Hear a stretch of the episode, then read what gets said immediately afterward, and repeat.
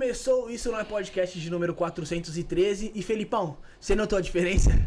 Eu notei. Notou? Notei. O Maico tá de volta, caramba. Boa noite, Maico. Ô, o Maicão, porra. Coloca na câmera na webcam e depois mostra o Maico, Josiel aí. Maico aí. Eu quero que você Maico, mostre o. Maico. Tava com saudade. Eu tava, eu tava. Mostrou? Verdade, verdade, verdade, verdade. Quem tava com saudade aí, comenta aí que estava no do Maico.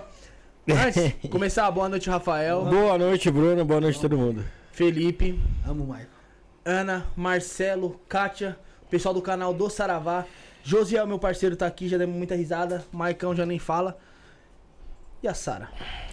Olhou de cara feia, hein? Vai dar B.O. Antes de, antes de a gente falar com, com o Diego aqui, vamos falar do Origem Studios, né, Felipe? Então você Bora. que está procurando um espaço para fazer seu podcast, tem que ser aonde, Felipe? No Origem Studios. 30 passos da onde, Felipe? Me fala. 30 passos do metrô São Joaquim, meu querido. Então quer dizer que aquela pessoa que anda lá 30 passinhos para descer do metrô Joaquim chegou no Origem Você Studios. sai do metrô Joaquim, sai- do São metrô São Joaquim. Joaquim, Sim. certo? Você sai pela catraca, você sai à direita. Sim. Direita, Aí você vai exatamente. subir a escada rolante e sair à esquerda, conta 30 passos. Se em 30 passos não tiver aqui na frente do prédio, você pode me dar um tapão na cara. Ó, depois do pipoqueiro é 20. É? Depois do Então pipoqueiro ele é já 20. contou do pipoqueiro.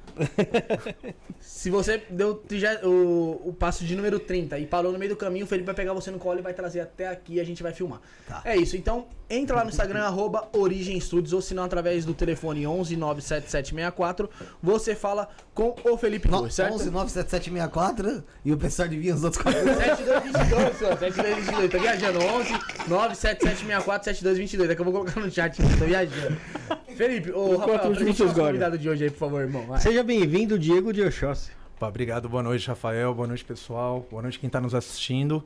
É um prazer. Maior podcast ocultista, satanista, quimbandeiro, mágico, esotérico do Brasil. Muito, muito feliz de estar aqui. Muito mesmo, cara. Pô, ficou elogiado né? com, essa, pô. com essa chamada. Tanto os adjetivos, né? É, porque, caramba, de fato, a gente tem, tem batalhado bastante pra trazer essas informações aí pro pessoal, pro pessoal conseguir entender um pouco mais sobre o que são é, religiões e cultos diferentes do que aqueles que a gente está acostumado a ouvir desde quando a gente nasce. Né?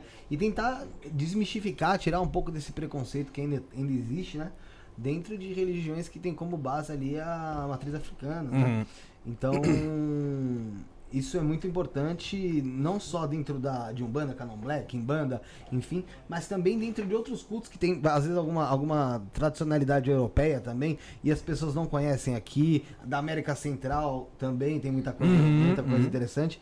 E é um prazer, ô Diego, estar falando com você, que é um sacerdote de Kimbanda. A gente Isso. vai falar hoje sobre uma Kimbanda um pouco diferente, talvez, uma Kimbanda tradicional, como você está falando Uhum. fora do ar.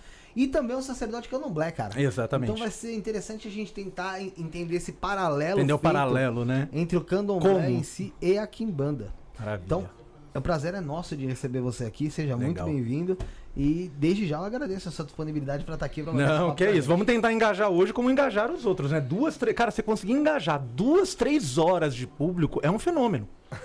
É verdade, é verdade. É verdade. Todo mundo tá na- no rapidinho ali, que 15 prender segundos, a atenção 30 mesmo. segundos. Pô. É, E TikTok você ali. traz o pessoal que os caras engajam com vocês. E o pessoal gosta né? de vocês e de, claro, quem vocês convidam também e faz uma dinâmica muito legal. Vamos fazer ela também hoje, Vamos né? fazer, vamos fazer essa, essa, essa dinâmica acontecer. A gente tem como título aí os reinos da, da Kimbanda, né? Por acaso, eu já até guardei o meu, mas Eu tá aqui, ó. empresto.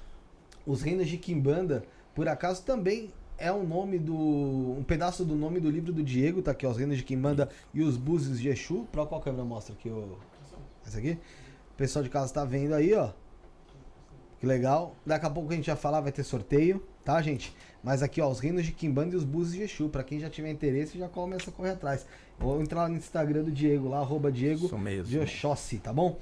Diego, é como eu disse, é um prazer ter você aqui. E a pergunta de praxe, cara, é sempre como é que é que você começou essa caminhada. Cara, vamos lá. Como é que eu comecei essa caminhada? E aí. É uma história longa que eu vou tentar resumir, porque a bem da verdade é uma história que tem 37 anos. Caraca. né? Eu não tenho 37 anos de iniciado, eu tenho 14 de iniciado, mas essa história ela começa no meu nascimento. A vivência ali já, né? É, né, eu- Você você nasceu, então, no, no, no berço ali já da, da, da religião ali. Sim e não. Sim e não. É, quando eu, eu nasci em Novo Hamburgo, no Rio Grande do Sul, e de toda a minha família, era uma família grande, principalmente pro lado de mãe, É, pro lado de pai eram quatro irmãos, né? Meu, minha avó ainda era viva, meu avô já era falecido, eu não o conheci. Mas de toda essa família, você tinha a minha avó e, a- um- e a minha madrinha, que eram umbandistas. Ponto. O resto era tudo católico, católico brasileiro. Católico que foi batizado e não, e não vai na, E na não vai igreja. na igreja. Católico brasileiro era esse. A- meu avô, que já era falecido, sempre teve muito dentro da- das religiões afro no Rio Grande do Sul. Mas basicamente, quando eu nasci, minha avó e minha madrinha eh, já eram de muitos anos eh, médiums num centro de Umbanda. E aquela Umbanda a- que comumente a gente vai chamar de Umbanda branca, né? que é uma Umbanda com base kardecista fortíssima. Não tem tambor, não tem atabaque, é só na- na- todo mundo de branco. Não tinha Exu e Pombagira, era só caboclo, preto velho e criança. Então, um bandinha padrão Zélio. Né? Não, não sei dizer se era de origem, se era com, com origem na Umbanda do Zélio, porque era Rio Grande do Sul. Mas o fato é que é, eu nasci com uma doença incurável. E uma doença que até hoje, até hoje em dia é incurável, que é nefrite, é uma inflamação nos rins. É, os rins não processam nada, não processam nada. Ah, Bebe água aí. e você, é, então, não, hoje eu vou beber água porque, enfim, mas hoje, e aí é onde vai chegar essa, essa explosão da religião na minha vida, porque eu nasço com nefrite e existiam dois caminhos possíveis: passar o resto da vida fazendo diálise, né, em tratamento e Reduzir sua vida. reduzir minha vida pela metade, exatamente, ou ficar na que era já, já aconteceu desde então, fila para transplante e o dia que surgisse um órgão compatível, Sim. alguma coisa, fazer o transplante e ainda assim fazer alguma coisa de diálise, de pós-cirú- pós-cirúrgico. E não se faria um transplante de rins numa criança recém-nascida. Né? E aí, cara, corre médico, corre médico, corre médico. Meu pai e minha mãe puseram debaixo do braço, vai para hospital, vai para médico particular, vai para médico público, etc. Até hoje, agradeço imensamente a doutora Noêmia, do Hospital das Clínicas de Porto Alegre, que foi quem me tratou desde o nascimento até a cura da doença. E é aí que a religião entra, e é aí que o milagre acontece. Né? Porque, na verdade, não foi a cura, foi o desaparecimento da doença. E esse desaparecimento da doença, ele se dá pela religião. Então, a minha avó tinha um, um conhecido, um amigo da família, que veio através do meu avô, que era mais, mais envolvido no lado afro da coisa. Meu avô nunca foi iniciado, mas era frequentador de batuque, que é a religião de orixá afro-gaúcha, como a gente tem o candomblé, que é afro-baiano, né, e depois vem para o sudeste. O Rio Grande do Sul, início do... do Batuque é forte. É, né, a religião forte de orixá é o batuque. Então, é, o tio Edson, eu nem sei, só conheço o nome dele, né? Ah, mas eu tinha 3 para 4 anos de idade, num desespero, porque foi o pico da doença, é, a ponto de, com 3, 4 anos de idade, é, eu não podia beber água. Caraca. Os rins não processavam líquido e, e o meu limite diário de água era 300 ml. Nossa, Então minha mãe me servia água de colher. Sim. Acordava de manhã, servia os 300 ml e ia fracionando Putz, aquilo numa colher para uma criança de 4 Pô, anos, cara. porra. Do caralho. Caralho. Pra eu, mãe, graças pro- a Exu, eu não tenho essas lembranças, saca? Aham. É, meu emocional bloqueou. Dos 5 Não anos pra trás, eu não, eu não me lembro. Não criou um trauma ali, né? É, mas a, a minha mãe chora até hoje quando conta. Né? Que me via chorar, Porra. e aí sofria como mãe de ver o filho, chora, o filho pequeno chorar, e ao mesmo tempo não podia passar daquilo, porque se me desse mais que um copo d'água por Você dia, eu ia morria. explodir. Eu ia explodir. Saca? É, a, par- a- a parte do, da, da, da nefrite tinha a pressão alta, então eu não podia, que era consequência da nefrite. Então a minha comida era absolutamente sem sal, um copo d'água por dia, era. E aí, claro, nisso se tentaram todas as alternativas médicas, todas as alternativas holísticas, todas as alternativas religiosas, tudo que você imaginar. Né? Minha mãe chegou a me botar num ônibus com 3, 4 anos de idade, viajar 8 horas de ônibus para ir procurar um curandeiro no interior do estado. Que fazia uns, uns florais, uma, não Sim. sei exatamente se era floral, o que que era, mas era um doutor Piraju. Nem sei se ele é vivo ainda. Então, cara, peguei todos, esses- todos os tratamentos que você imaginar. Holístico, esotérico, místico, religioso, médico. E, nesse interim, uma vez por semana no hospital. Dos dois anos de idade Caralho. até os sete anos de idade. Puta. E ainda nessa infância muito nova, eh, a médica desenganou minha mãe. Ela disse: Olha, mãe, a gente vai fazer todo o possível, tratamento, tá, tá, tá, tá, tá, tá. Mas a perspectiva é que o Diego não passe dos sete anos. Putz, mano. Então já vamos se preparar, vamos tentar, não vamos perder a esperança, Aham. mas vamos botar o pé no chão, Aham. que o Diego não vai passar dos sete anos. Ela desacreditou totalmente, totalmente. Desacreditou, desacreditou. E aí, nesse desespero, minha avó me levou no tal do tio Edson, que era um batuqueiro. Uhum. Eu só conheço ele de nome, não tenho essa, essa lembrança. E a minha avó, por não ser batuqueira, também não conhecia os detalhes da Sim. coisa. Uhum. Ela sabia dizer que, no desespero, eu te levei pro tio Edson, não sei o que ele fez. Ela contava, né? Minha avó morreu tem uns dois ou três anos, morreu durante a pandemia. Não foi de Covid, mas morreu durante a pandemia.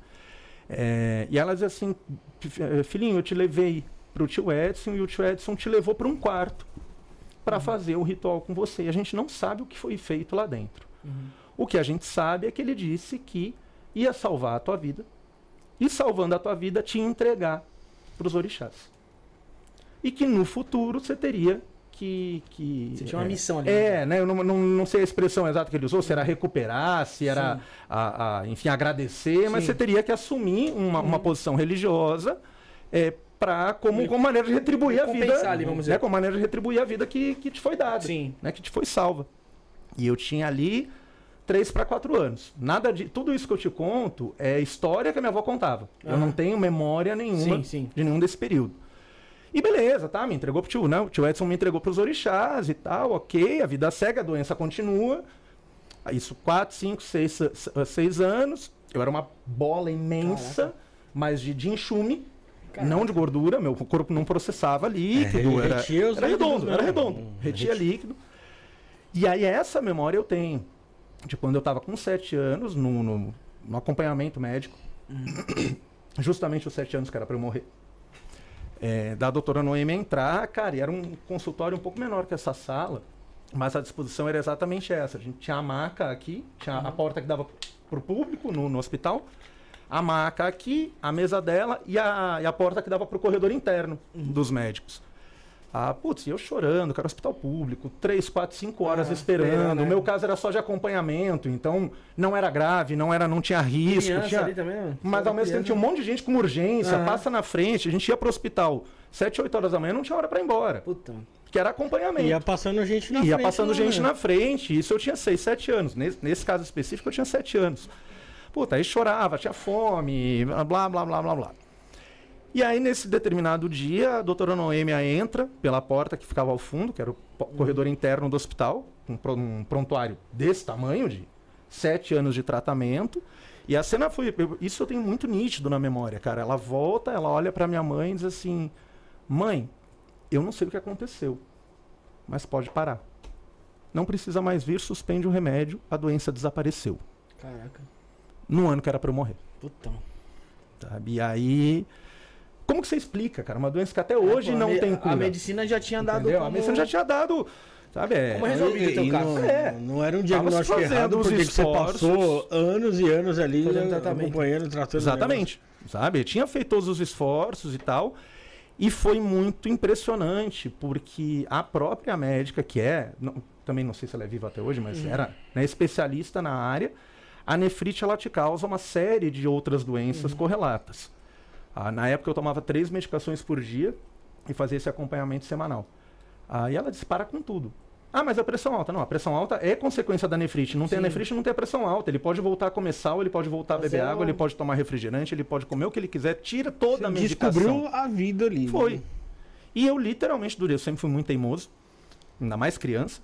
Né? Literalmente, do dia pra noite, eu disse, "Não, agora então, já a médica disse que eu não preciso. Aham. Não, mas vamos manter o remédio da pressão. Não, não vamos tomar mais nada. Me dá um Pô, McDonald's, me lógico, dá. é. Saca? Me dá um troço gostoso você crianças comer. fazer, você não podia, fazer, você não podia fazer, né? Exatamente, exatamente. Né? E, e aí, lógico, eu tinha sete anos. Agora, dali pra frente, eu sempre gostei de ir na, na Umbanda que a minha avó Aham. ia. Sempre eh, gostava de ouvir. a lá não tinha tambor, então era tudo na palma. Eram, Aham. eram pontos mais entoados, era uma coisa meio canto, Aham. eh, canto lírico e Sim, tal. Puta, eu adorava aquilo. Agora, dali pra frente, eu disse, cara, quero ir ver o índio, quero ir ver o vovô, porque. Não- imagina, a cabeça de uma criança de 7 anos não ia fazer essa separação. Sim. O que é orixá, o que é umbanda, o que é batuque. o que- Você queria conhecer Era, era, era macumba, eu queria É. estar lá. E eu sabia os pontos. Eu, minha brincadeira de criança com os meus primos era o quê? Fazer gira em casa. Caraca. Pô, brincadeira de 6, 7 Aham. anos era fazer gira. Imagina, eu, ia- eu, era o quê? Eu era o pai de santo. Incorporado. Imagina, né? na gira eu era o quê? Eu era o pai de santo. Eu já- já- fica aqui, faz a corrente, agora canta. Ah, e aí eu comecei a, a frequentar ainda mais. frequentar ainda mais, e aí, e aí realmente começa a me interessar pela religião. Mas aí já foi mais na sua adolescência ali. Não, isso 7, 8 anos pra frente. Caraca, mano. 7, 8 anos pra frente. Ah, tinha esse centro de Umbanda, que era o Centro Espírita Cavaleiros de São Jorge. Centro Aham. Espírita Cavaleiros de São Jorge. Na época o dirigente era o seu Odone. Era um senhorzinho, já que não tinha, não tinha. Ele tinha um olho, mas não enxergava de um olho e tal. Mas tinha uma mediunidade fantástica. Foda, Fantástica, fantástica. O cara, é, mesmo sem um olho, acredito que até por não, não ter a visão de um olho, ele realmente enxergava os espíritos. Ele batia papo, ele estava aqui conversando com você, olhando por cima do teu ombro, porque ele estava Tá. vendo os espíritos Os passar espíritos, e a tal. Era muito louco. Você. Ah, e a cara, e, as- e aí, nesse período da vida, ali 10 anos, seu Odano começa a se aproximar de mim. Porque ele, ele conheceu o tio Edson, ele sabia quem Ele era. conhecia a história. Conhecia toda a história, eu me criei dentro da, da- desse terreiro de Umbanda, que na, na verdade nem dava pra chamar de terreiro, era um centro, que era muito mais kardecista do que macumbeiro. né? E aí ele começa, aí ele começa a dizer algumas coisas para minha família. Ele diz assim, olha, é, o Diego tem um caminho de sacerdócio, o Diego já fora apontado como sacerdote na, infran- na infância, é, vai chegar, vocês vão ter que aceitar. Minha família corria, minha família fugia. E aí vamos avançar um pouquinho no tempo, isso aí vem 10, 12 anos, eu sou de 85, a gente está falando de 96, 97. O que, que acontece no mundo?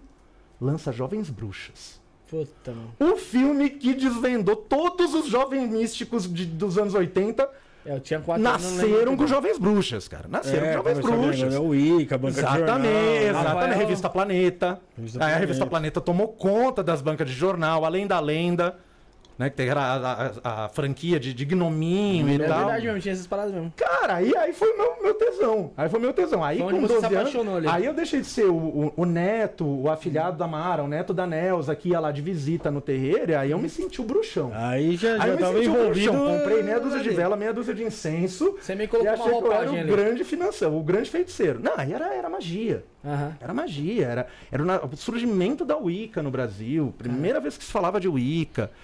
E aí eu fui realmente para a prática. Até então eu era curioso, eu era o, Tá. o- o neto que visitava o terreiro, o sobrinho que visitava o terreiro. Ah, e aí a minha primeira incursão prática, de, de- de- generalizar tudo como magia, foi na, na- nessa bruxaria natural, nessa Wicca, nessa pré-Wicca né, dos, dos anos 90. Jovens Bruxas, me encantei, eh, consegui comprar escondido do meu pai um livro, um livro de magia, de bruxaria simplesinho, ah, chamado A Pequena Bruxa, de 1997, isso. Um livrinho de 90 páginas, aí tinha meditação, vê a luz azul, acende a vela de- no- em cima da cabeça para despertar a mediunidade. Só que aquilo era um tesão, era um tesão. E isso a 2 mil quilômetros daqui, numa cidade do interior do Rio Grande do Sul, que não A tinha, não chega tão não forte. chegava e não tinha internet. Não chega tão rápido, vamos dizer Cara, assim. não se tinha nem telefone em casa. Sim. Era uma época em que você pagava. Eu acho que aqui em São Paulo foi da mesma maneira. Você pagava uma fortuna era mil, ter tipo, uma linha telefônica. É, você- Era como se você estivesse Ah, comprando uma casa, mano. Exatamente. Se alugava a linha telefônica. Alugava, Exatamente. isso, Quanta gente não ganhou dinheiro vendendo ações da companhia telefônica, É. né? Então você não tinha Aqui era informação. o Telesp. E, e- e aí era, o que chegava era isso, era um esoterismo raso, mas que encantava. E aí eu, e aí eu comecei a mergulhar. Disse, não, vou começar a estudar essa coisa. Mas aí você partia pra, Você se interessou por ali, mas aí você partia pra, pras bibliotecas da vida ou não? Também Tentava, tentava encontrar, tentava Aham. encontrar. Eu me lembro, por exemplo, desse livro da, da, da- do, do acho que era Mário Scherer o nome, Pequena Bruxa, que é de 90 e poucos. Uhum. Depois, fuçando a Biblioteca Pública de Novo Hamburgo, eu encontrei Tratado Elementar de Magia Prática, do Papos, Caraca, mano. que era um monstro. Aí já era magia cerimonial. Aham. É, tinha aquele. ah, mano, acho que é manual, eu não me lembro o nome certo. Manual do Vampirismo, do, do Paulo Coelho. Um dos já primeiros, que até o Paulo Coelho, no, início, no meio da carreira, mandou aqui. recolher o livro. Sério? É, são, ele tem dois livros que ele mandou recolher. Um deles era não sei o que do vampirismo. Aham. É, encontrei perdido na, na Biblioteca Pública de Novo Hamburgo. Ah, e aí comecei a me interessar. E aí, claro que com isso. Não o É. manual do Guerreiro, Guerreiro da Luz, não. né? Não, não, não, não, não. E é capa- capaz de você nem encontrar registro é, É, fácil na internet, porque ele mandou Ah. recolher. Ele Aham. mandou recolher. Ele tem dois livros lá do início da carreira do Paulo Coelho que ele mandou, mandou suspender a publicação e Cara. recolher. E não sei se ainda existe, mas deve ter lá em Novo Hamburgo, tem uma cópia na, na biblioteca pública. Ah, cara, e aí vem o adolescente, eu já era pré-adolescente, adolescente empolgadão, jovens bruxas, incenso, vela e tal. E aí sim, minha madrinha e minha, e minha avó, não, então começa a frequentar o terreiro, começa a visitar o terreiro. Mas aí eu queria ser bruxão. Aí eu queria ser bruxão. Aí eu não queria eh, paz, amor e caridade. Sim. Eu queria tacar feitiço nos coleguinhas. Eu- Meu, meu sonho era o quê? Ah, sofria, sofria bullying pra caralho na, na- no colégio. Então, calma aí, então. Eu era o gordo e o viado. Então, era, o- era- aliás, era o É o- viado é o gordo. alvo. Era o viado gordo, era, era o alvo. Era, o- era o Eu alvo. andava com o alvo nas costas. É lógico. Né? E eu fui pro segundo grau, aí eu, aí eu fui rebeldão, porque eu tive minha fase gótica, tive minha fase clubber, aí eu era o viado da jaqueta militar, que eu botava um japonão militar, aí eu fazia questão, então, já, já que vai É, já que é, né? então pé na porta e... Ah, e aí, nisso eu queria o quê, meu? Feiticinho, é, enfim. E a vida seguiu. É esse aqui, ó. Manual prático do vampirismo. Manual prático do vampirismo, esse mesmo. Esse De mesmo. 86, mano. É, então, imagina, um ano depois que eu nasci, eu fui encontrar ele uns, dois, uns 12 anos depois na Caraca. biblioteca, e hoje acho que não encontra mais. Aham. Se encontrar é isso, é raridade em algum fundo de, de gaveta, porque foi recolhido. Ah, esse é o lado, o lado trevoso do, do Paulo Coelho, é esse Tá livro, Missa Negra, tudo, tudo que hoje virou moda, é, se vestir de preto fazer, ele Aham. botava, botou num livro e publicou, tá aqui como é que faz. Ah, mas enfim, até era tudo muito raso. Né? Só que eu venci a morte. E em algum momento isso tinha que vir à tona. Sim, pô. Né?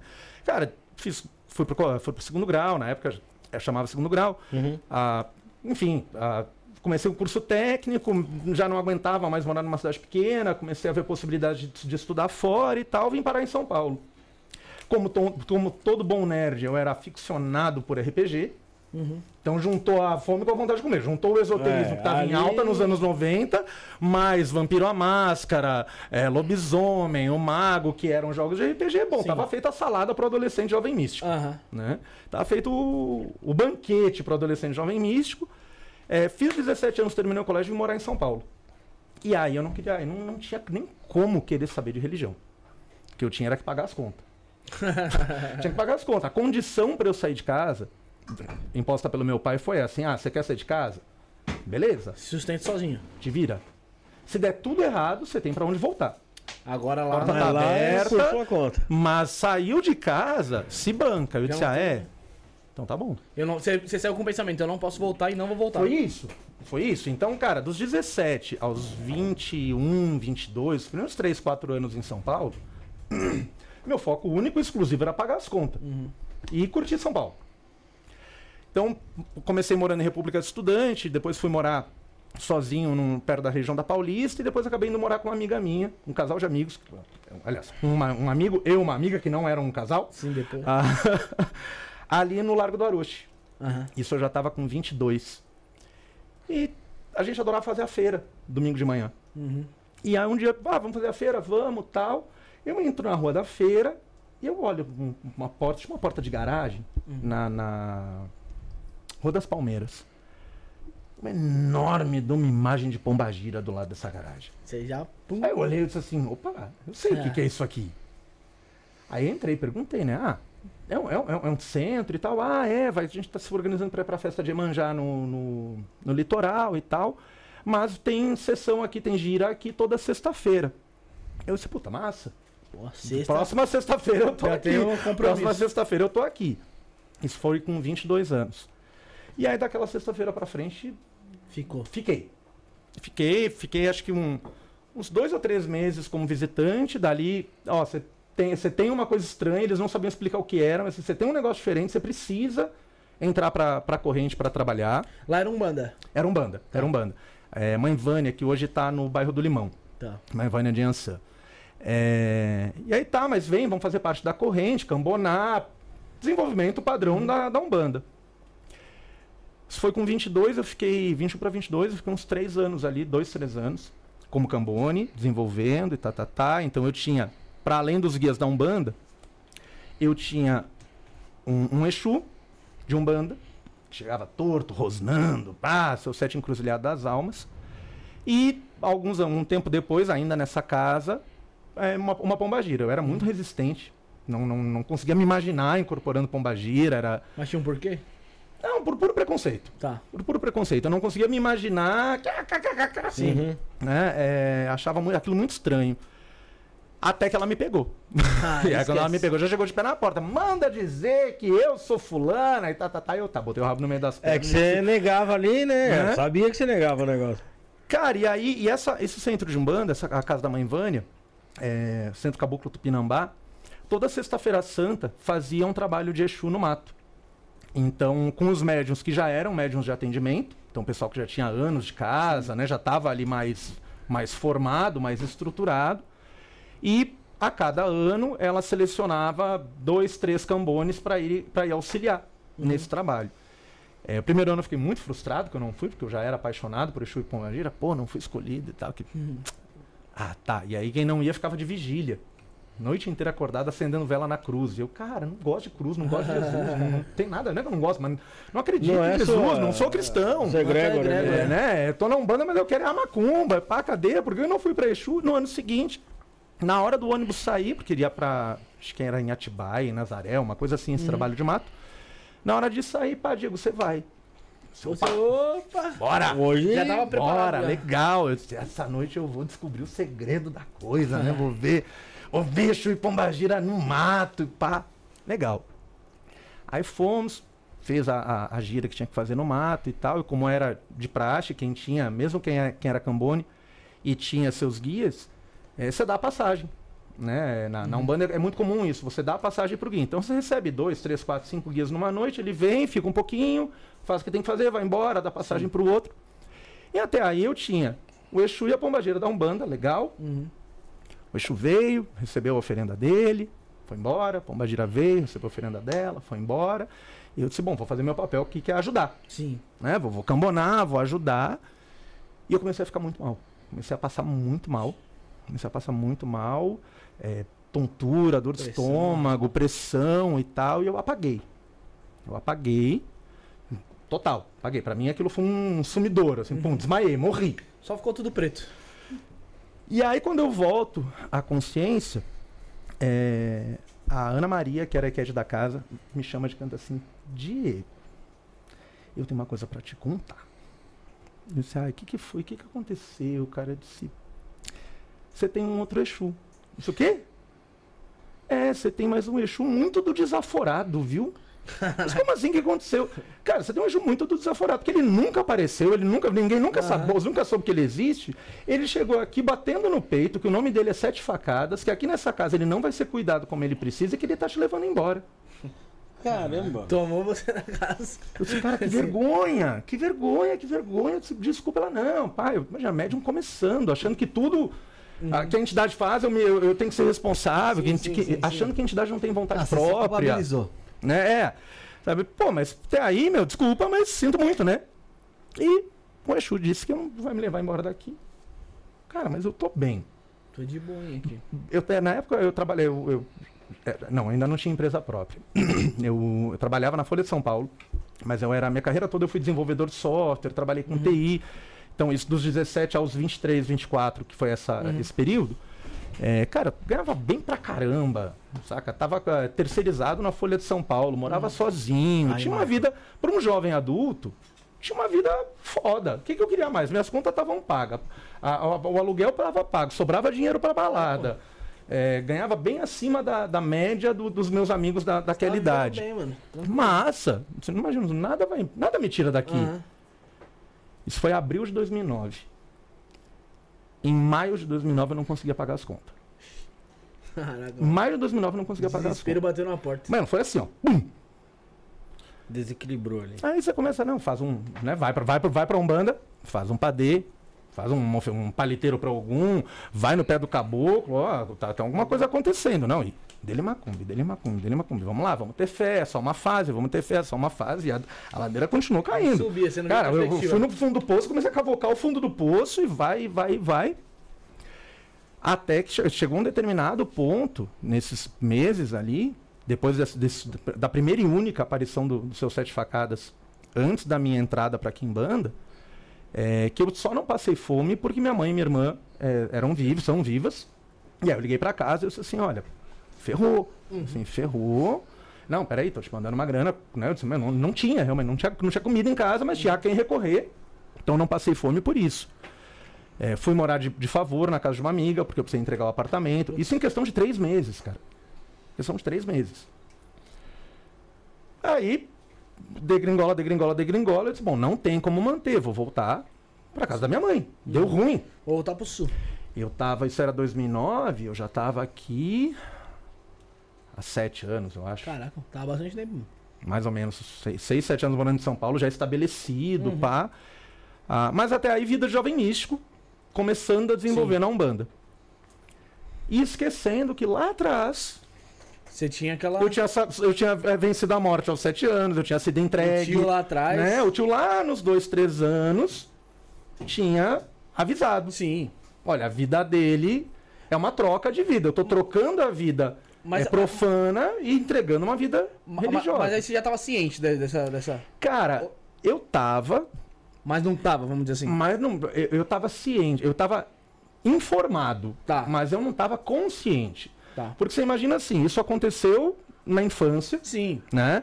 Depois disso, com 12, 13 anos, é, esse, o, o dirigente esse da, do Sim. Centro de Umbanda lá no Rio Grande do Sul, lá. olha, família, fica de olho e pá. E aí, cara, colégio, bullying, minha cabeça já tava pensando em outra coisa. Mesmo na adolescência, era bruxaria, Sim. né? Era, era, o- era o esoterismo, não era nem bruxaria, era o esoterismo. Vem pra São Paulo e, meu, cidade, de, cidade concreta, Passou. começava de pedra, né? Trabalha, trabalha, trabalha, trabalha, trabalha, esqueci. Foi no automático, né? Esqueci, esqueci. Aí, tá, vai, pra casa da mãe. Isso foi julho de Ah, você chegou a 2009. voltar. Voltei, voltei porque não tinha o que fazer. Aham. Não tinha o que fazer, eu já tava morando de favor. Né? E quando eu fui pra, pra casa da minha amiga, é, ela, eu tinha um prazo porque ela estava viajando. E ela Sim. disse, cara, eu tô, vou viajar, vou ficar seis meses fora, toma a chave do apartamento. Aham. Não esquenta a cabeça. Tá. Bom, não, enfim, fudeu. Pra falar o português bem claro, fudeu. Volta pra casa da mãe. Sim. É.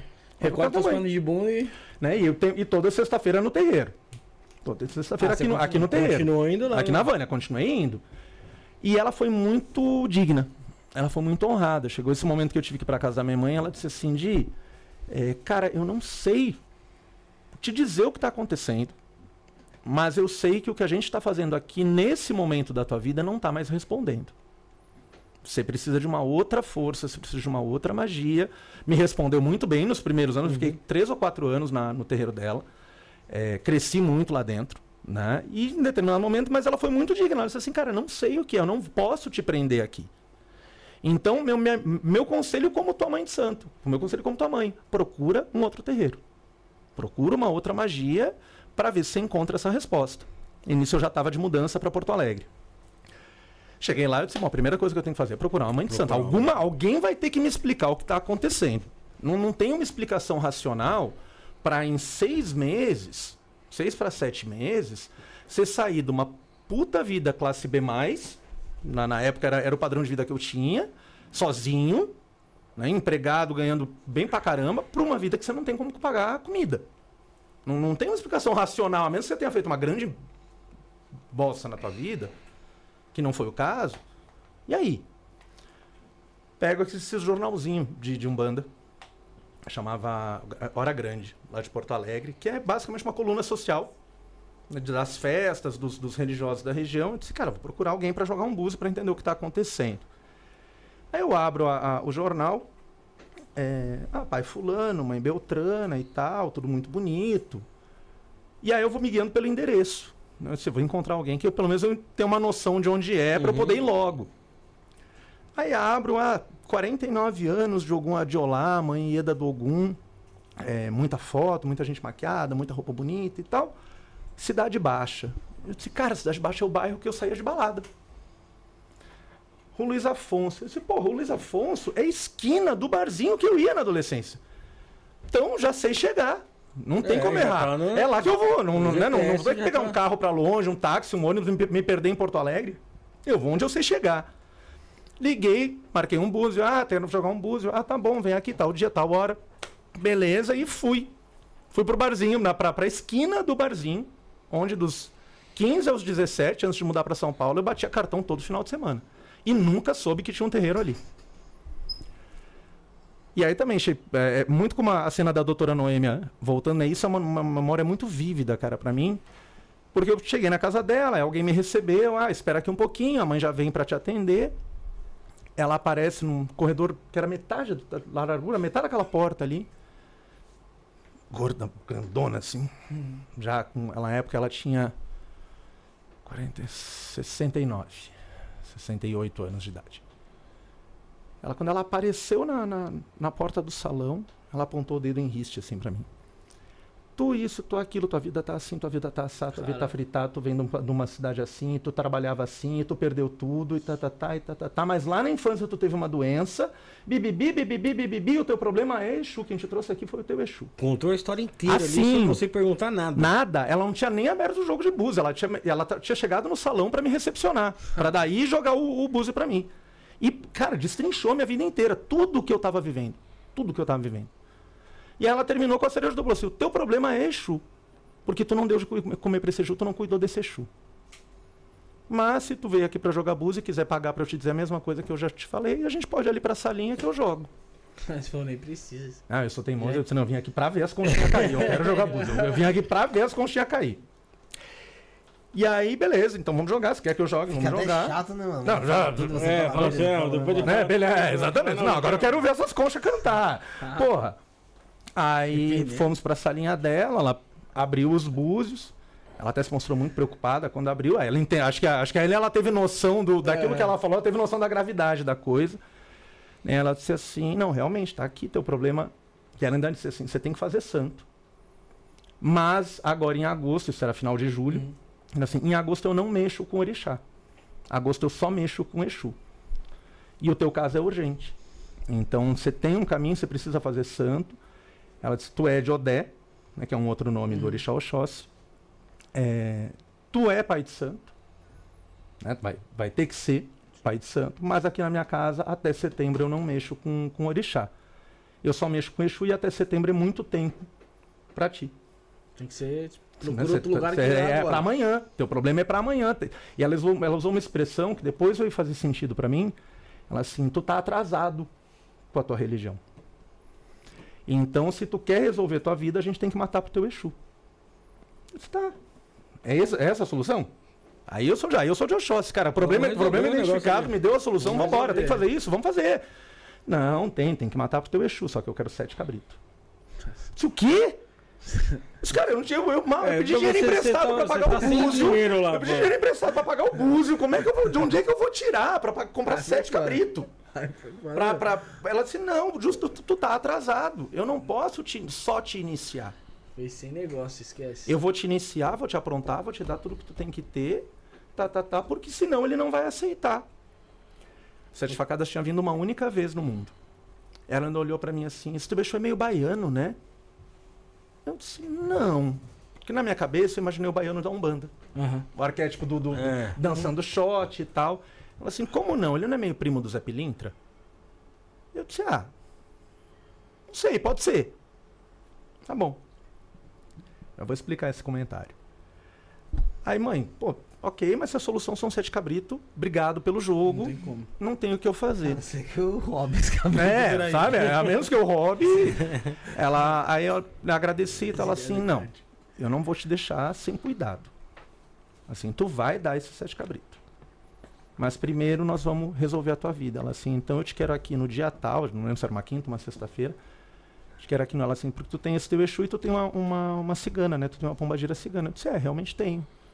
Ela assim, esse povo mexe com dinheiro. E ela vai ter que trazer o dinheiro para tu dar os sete cabritos. Então, vem, eu te quero dia tal aqui, é, vou te cobrar um valor simbólico, realmente me, me pediu 400 reais, que não era nada para tudo que tinha que ser feito. Mas assim, eu quero três galinhas brancas e 400 reais para pagar o custo da mesa. Uhum. Falei, bom, cara, é minha última esperança. Eram seus últimos Que é quatro É a minha última caramba. esperança, sabe? Eu, eu perdi tudo que eu já era um puta, tinha uma puta vida, perdi tudo. Que é um peido pra quem tá cagado. E aí fui. Isso foi agosto de 2009. É, Fomos só nós, eu, a mãe e a Letícia da Sete Saia, que foi minha madrinha de Quimbanda. Foi as três galinhas brancas numa mesa com, com os fundamentos que tem que ter. E eu apostei minhas fichas, cara.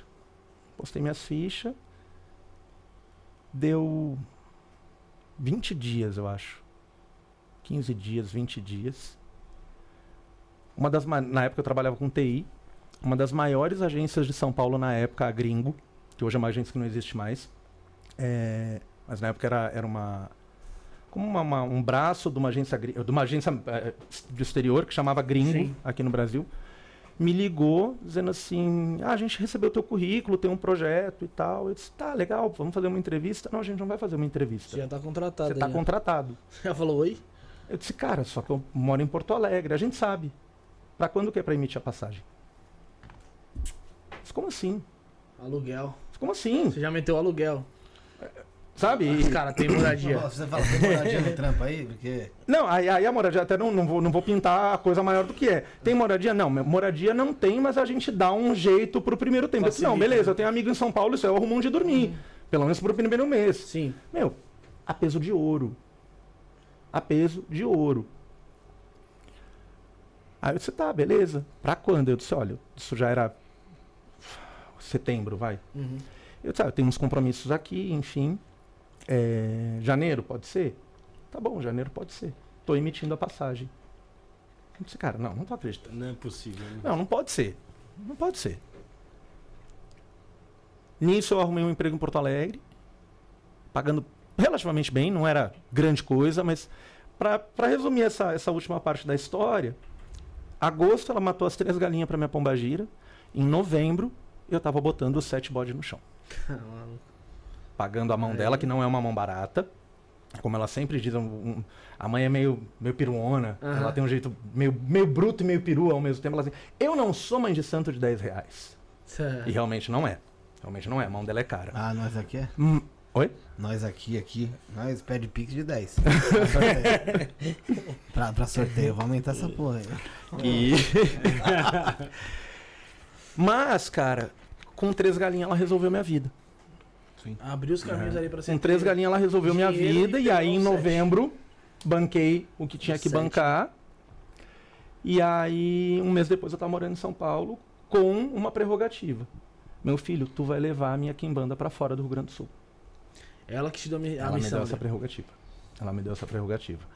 Ali, ali você teve uma iniciação. Ali, eu fui- ali eu fui iniciar. Esse Sete Bosses foi, foi a minha iniciação na Kimbanda. A bem da verdade. é, e quem, quem, fala, quem já é iniciado comigo e quem fala em se iniciar comigo agora vai ver eu morder minha língua, porque eu digo que. E é um fato, iniciação padrão de Kimbanda. A- como toda religião de matriz africana, e eu acho que toda tradição séria, independente da matriz que ela tenha, é, toda iniciação é um renascimento. Tá. É um renascimento simbólico, é, especialmente nas religiões de matriz africana, em que é, você, re- você se recolhe, principalmente no candomblé, no batuque, você se recolhe a um quarto, esse quarto ele é um útero simbólico, é, então você é gestado ali para morrer para a vida profana e nascer para uma, uma nova vida sagrada. A Kimbanda tem um renascimento simbólico, não é exatamente assim, mas toda iniciação, isso vai valer para Kimbanda, para Umbanda séria, para o Candomblé sério, para o Batuque sério, para a maçonaria, para a ordem eh, eh, mágica europeia. Toda iniciação, como o próprio nome diz, é o início Sim. numa coisa. Então você é um bebê. Você entrou para uma tradição, você se iniciou numa tradição, você é um bebê. Você nasceu pra aquela tradição. É, é como se tivesse apagado tudo, ser um livro em branco ali. É, e, né? e- e- e é isso, né? Você não vai, você não entra sendo pai de santo. Você não entra matando tudo sete de quatro novo. pés. Não, você entra lá, você entra Você como é- criança mesmo. Exatamente, como um bebê. Né? E entender, aí, né? magicamente, espiritualmente, religiosamente, você vai aprender a engatinhar, aí vai aprender a falar, aí vai firmar o pezinho, aprender a correr pela sala, aí vai pro colégio, aí vai descobrir a vida. É, né? Então, é, é a gente trazer a, a vida humana né, como um reflexo para dentro da, da tradição religiosa ou da tradição mágica. Uhum. Eu tive um caminho um pouco diferente. Né, porque a mãe pegou o bebê, a mãe ainda pegou o bebê Sim. de colo e disse assim: toma bebê, corre, vai ser pai de santo. É. Porque você está atrasado. E aí, por exemplo, na minha iniciação, nesse novembro Ah. dos sete bodes, eu recebi as minhas facas de quimbanda. Caralho. Coisa que eu sou absolutamente contra. Eu condeno, e está muito comum isso aqui em São Paulo e no Rio de Janeiro, eu condeno quem dá faca na iniciação. Salvo raras exceções. Eu fui uma exceção E eu conto isso a público porque ela me entregou as minhas facas de quimbanda, eu recebi e disse assim: muito obrigado, deixa junto no meu Exu até o dia que eu souber usar. Então, vou fazer o que com essa faca? Mas é porque Vou cortar o bife? banaliza ali a, a- a- Não é que É que às vezes banaliza. dá, Morte ou- dá, ou dá, é dá- é um- dá a faca na mão de uma pessoa que não sabe utilizar, Que não sabe a utilizar. É responsabilidade do- mesmo ali. Exatamente. acontecendo ali. Exatamente. Eu, eu falo muito isso pro pessoal lá no terreiro. É, por exemplo, quando você vai sacrificar uma galinha para Exu, na verdade qualquer animal, mas vamos pegar o, o mais simples ali, que é, uma, que é uma galinha. Você tem um ponto certo até onde você pode passar a faca. Para estar alimentando o Exu ou a pombagira. Você tem um ponto certo até onde você pode passar a faca, e aí você tem que tirar essa faca e encerrar o- o- o sacrifício. Tá. Passou daquele ponto, Já não faz. o- já não é mais o Exu e a Pombagira, é Egum. Já entra É o, é o outra- bicho sem luz que vem comer ali o que sobrou. Uhum. Então, se você não tem uma vivência no terreiro para saber isso, para aprender isso, né, o que, que você vai fazer com essa faca? Caca. Saca? Saber que em determinados animais você não pode passar a faca. Ou tem que passar a faca desse jeito ou daquele. Por mais Saca? que você teve a iniciação ali, você não tinha essa Exatamente. malícia Eu ainda. recebi o- o- a, autorização mágica para aquilo, Mas não tava... mas eu não tinha o conhecimento. Ah, mas aí também foi, foi tipo um... Você deixou meio que o ego de lado também, né? Pra reconhecer que você não... E tem que ser. se você fosse um emocionado da vida... Ah, mas que é o que é, que é a boa parte. Que é a boa parte. É, que deixou de se tornar... Eu eu entendi a parte que você quer chegar, né? Que você falou assim, tem muita gente hoje em dia que já inicia e já recebe as facas ali. É, deixou de ser uma exceção, meio que se tornou uma obrigação. então. é, porque virou uma coqueluche. São duas coqueluches, principalmente na quimbanda. São os dois, os dois tesões do, do, do noviço quimbandeiro. Ele quer ter a faca e ele quer o assentamento. Porque se ele não tiver o assentamento dele, Ave Maria, a vida dele que, que já não era boa até ali, porque ninguém bate na porta de terreiro se a vida estiver boa. Ah, de acho de lugar nenhum, né? Nem lugar nenhum. Nem de Tá? igreja, Só nada. bate na porta de terreiro quem tem problema. Sim. É igual ir no médico. Você vai no médico pra perguntar se você tem uma doença? uma Não, você vai no médico se você tiver com uma dor. É. Você não vai lá. Oi, doutor. Olha, eu tô super bem. Deixa eu pegar o microfone aqui. Eu tô super bem. Minha saúde tá ótima. Eu vim aqui só pra saber se eu cara tenho um problema. fala, vaza. Não! Ninguém faz isso. Nem mesmo, não mesmo, pô.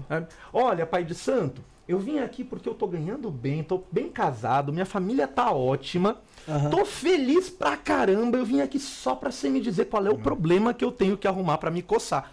Cara, ninguém faz isso. Aham. Ninguém faz isso. É a grande realidade. Então, os caras chegam fodidos no terreiro.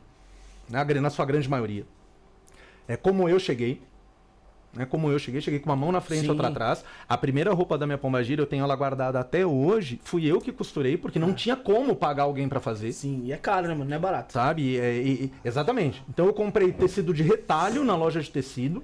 E me, me enfiei na minha mãe tinha uma máquina de costura em casa, me enfiei pra fazer. Horrível, horrível, horrível. Mas me serviu pro primeiro Sim, ritual. sim, sim. Sabe? Então, os caras batem na porta, mas o que, que eles querem? Assentamento.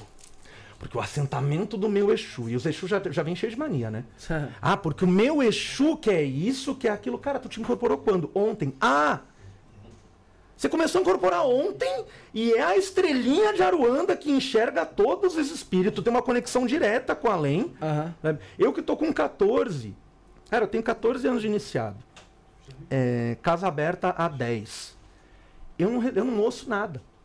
Se eu não tiver o meu jogo de búzios na minha frente, Você não. eu só tenho opinião. E opinião é que nem bunda. Cada um Todo dá a mundo tem. sua, E cada um dá a sua. Eu não ia usar isso. Eu ia dizer que todo mundo tem, mas tá, tá valendo. Tudo é que bem, eu já, eu já, tudo bem. eu já sei mais essa parte escrachada, tá ligado? Ah, sabe, cara, eu com 14 anos, sabe, fazendo, deixando toda a modéstia de lado, fazendo história religiosa. Não ouço nada, não vejo nada. Eu preciso do meu jogo de búzios ali pra, pra me mostrar. Aí os caras que incorporaram ontem. Não, porque minha pombagira tá aqui me dizendo que precisa ter caco de vidro do acidente de um carro rosa no assentamento dela, senão vai estar faltando coisa. Para! Você falou, "Ixi, ferrou. Para, vai aprender a incorporar primeiro. Vai ter a humildade de reconhecer. Agora eu vou começar a botar fogo no. no...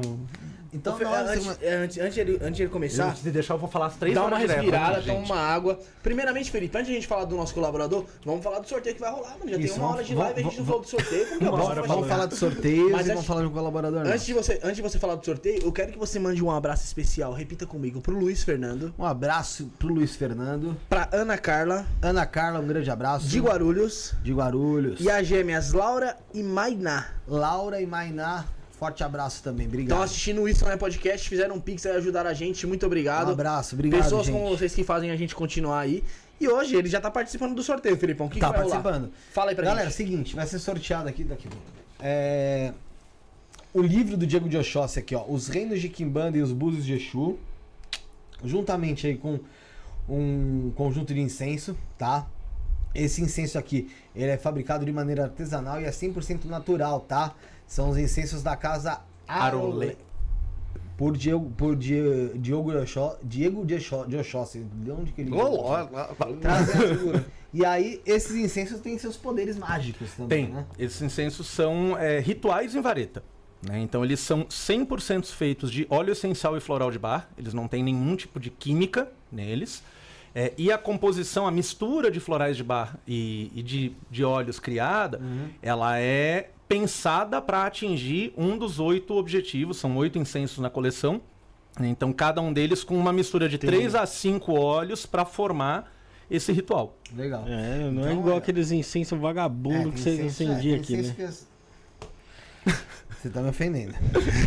É, eu vou ler aqui um pouco do, do livro aqui, ó. Depois de mais de 13 anos de iniciação e vivência diária nos terreiros de Quimbanda por todo o Brasil, o sacerdote Diego de Oxóssi, precursor da vertente tradicional de Quimbanda no sudeste do país, apresenta uma obra profunda e completa sobre os reinos da Quimbanda, explicando em detalhes suas áreas de atuação na vida prática e na magia, o simbolismo de Exu maioral, dos sete reinos e 63 povos de Exu, seus governantes, seus símbolos, suas oferendas e muito mais. O livro também apresenta em detalhe os métodos oraculares comumente é, utilizados nas diversas vertentes quimbandeiras aí do país, né? De quimbanda do país. São os quatro búzios de confirmação, o oráculo de 12 búzios de Exu e a mesa imperial dos sete reinos. Você aprenderá de maneira prática e didática ah, e completa para que servem. Desculpa, prática não sei de onde tirei, mas de maneira didática e completa para que servem, quem pode utilizá-los e como interpretar cada um desses oráculos para os diversos tipos de consulta, dúvidas pessoais, atendimento a consulentes e orientações aos membros de um terreiro, incluindo exemplos detalhados sobre como identificar os Exus e pombagiras de uma pessoa e seus fundamentos. Olha que legal aqui o livro, livro então do Diego de Oxóssi. É um livro que, pelo visto aqui, é bem completo, tem muita informação. Tá valendo aí dentro do sorteio. E além disso, uma consulta com o Diego, que eu vou até pedir pro Diego explicar como que funciona a sua consulta, pro pessoal que tá em casa e vai participar ter uma noção. Beleza. A consulta é feita por telefone. Ela dura mais WhatsApp. ou menos. Ligação mesmo. Ah, ligação. ligação. mesmo. É, ela dura aproximadamente 40 minutos. Né? E como o nosso tema aqui hoje é, é Kimbanda, é, vamos sortear então uma, uma leitura da mesa imperial. Né? Da uma consulta aos búzios de Exu, que ainda que use o mes- a mesma concha do, do, do, do Erin de Logum, do jogo de búzios de candomblé, são oráculos completamente Porque diferentes. respondem outros espíritos. Exatamente. Entendi. né? Tem outra consagração, tem outra, é outra energia que fala ali. Legal. Só a mesma, mesma ferramenta. O... Não sei se consegue ajudar o Michael lá pra pôr na tela também, pro pessoal ver. Como é que você faz pra participar então, galera? Simples. Ah, tem uma a nossa chave Pix, tá? Anota em casa você que tá, que tá aí com o celular, com o papel na mão. A chave Pix é 11977647222. 11977647222. O Maicon vai colocar aí na tela também. o- Tá o, tá, então tá aí na tela já Tá. também a nossa chave Pix. Tá no comentário fixado, tá na descrição. O beneficiário é Felipe. A partir de 10 reais você tá concorrendo então tanto ao livro e aos incensos. Como ele já falou aí, é uma. Como você disse? É um uma- ritual em é vareta. um ritual em vareta. Você vai concorrer ao livro, a esses rituais em varetas aqui. E também a consulta oracular eh, do Diego na mesa imperial dos Sete Reinos, é isso? Exatamente. Mas eu tô, eu tô olhando as perguntas, o pessoal tá Ah, bombando tá de pergunta mandando. lá no YouTube. Mas isso mesmo, vamos sortear o livro que vai ensinar as pessoas a jogarem tanto os quatro búzios de confirmação, os 12 búzios de Exu e a mesa imperial. Explicar quem pode e quem não pode jogar cada um deles. né? Então, um sacerdote de Kimbanda, independente da vertente, vai aprender a jogar mesa imperial e vai poder jogar para si, para sua família religiosa, para seus consulentes. E é essa mesa imperial que nós vamos sortear também a consulta comigo. Então, a consulta é feita por telefone. Vamos, quem ganhar ali, passa, pega o meu telefone, pega o WhatsApp do terreiro, liga lá, a gente vai agendar e no dia horário marcado a gente liga, faz a consulta em tempo real e Então aí, galera, Ah, Pix a partir de 10 reais, novamente 11 97764 7222 é a nossa chave. Em nome de Felipe, ah, a partir de 10 reais você tá concorrendo. Vamos falar de um colaborador nosso aí, Bruno? Bora, vamos falar da Matildes. Então bora, solta a Matildes aí pra, pra gente, Michael. São dois minutinhos, então já vai. A gente já volta aí com. Pra continuar o papo e ler os superchats que rolaram aí. Vamos lá, Maicão.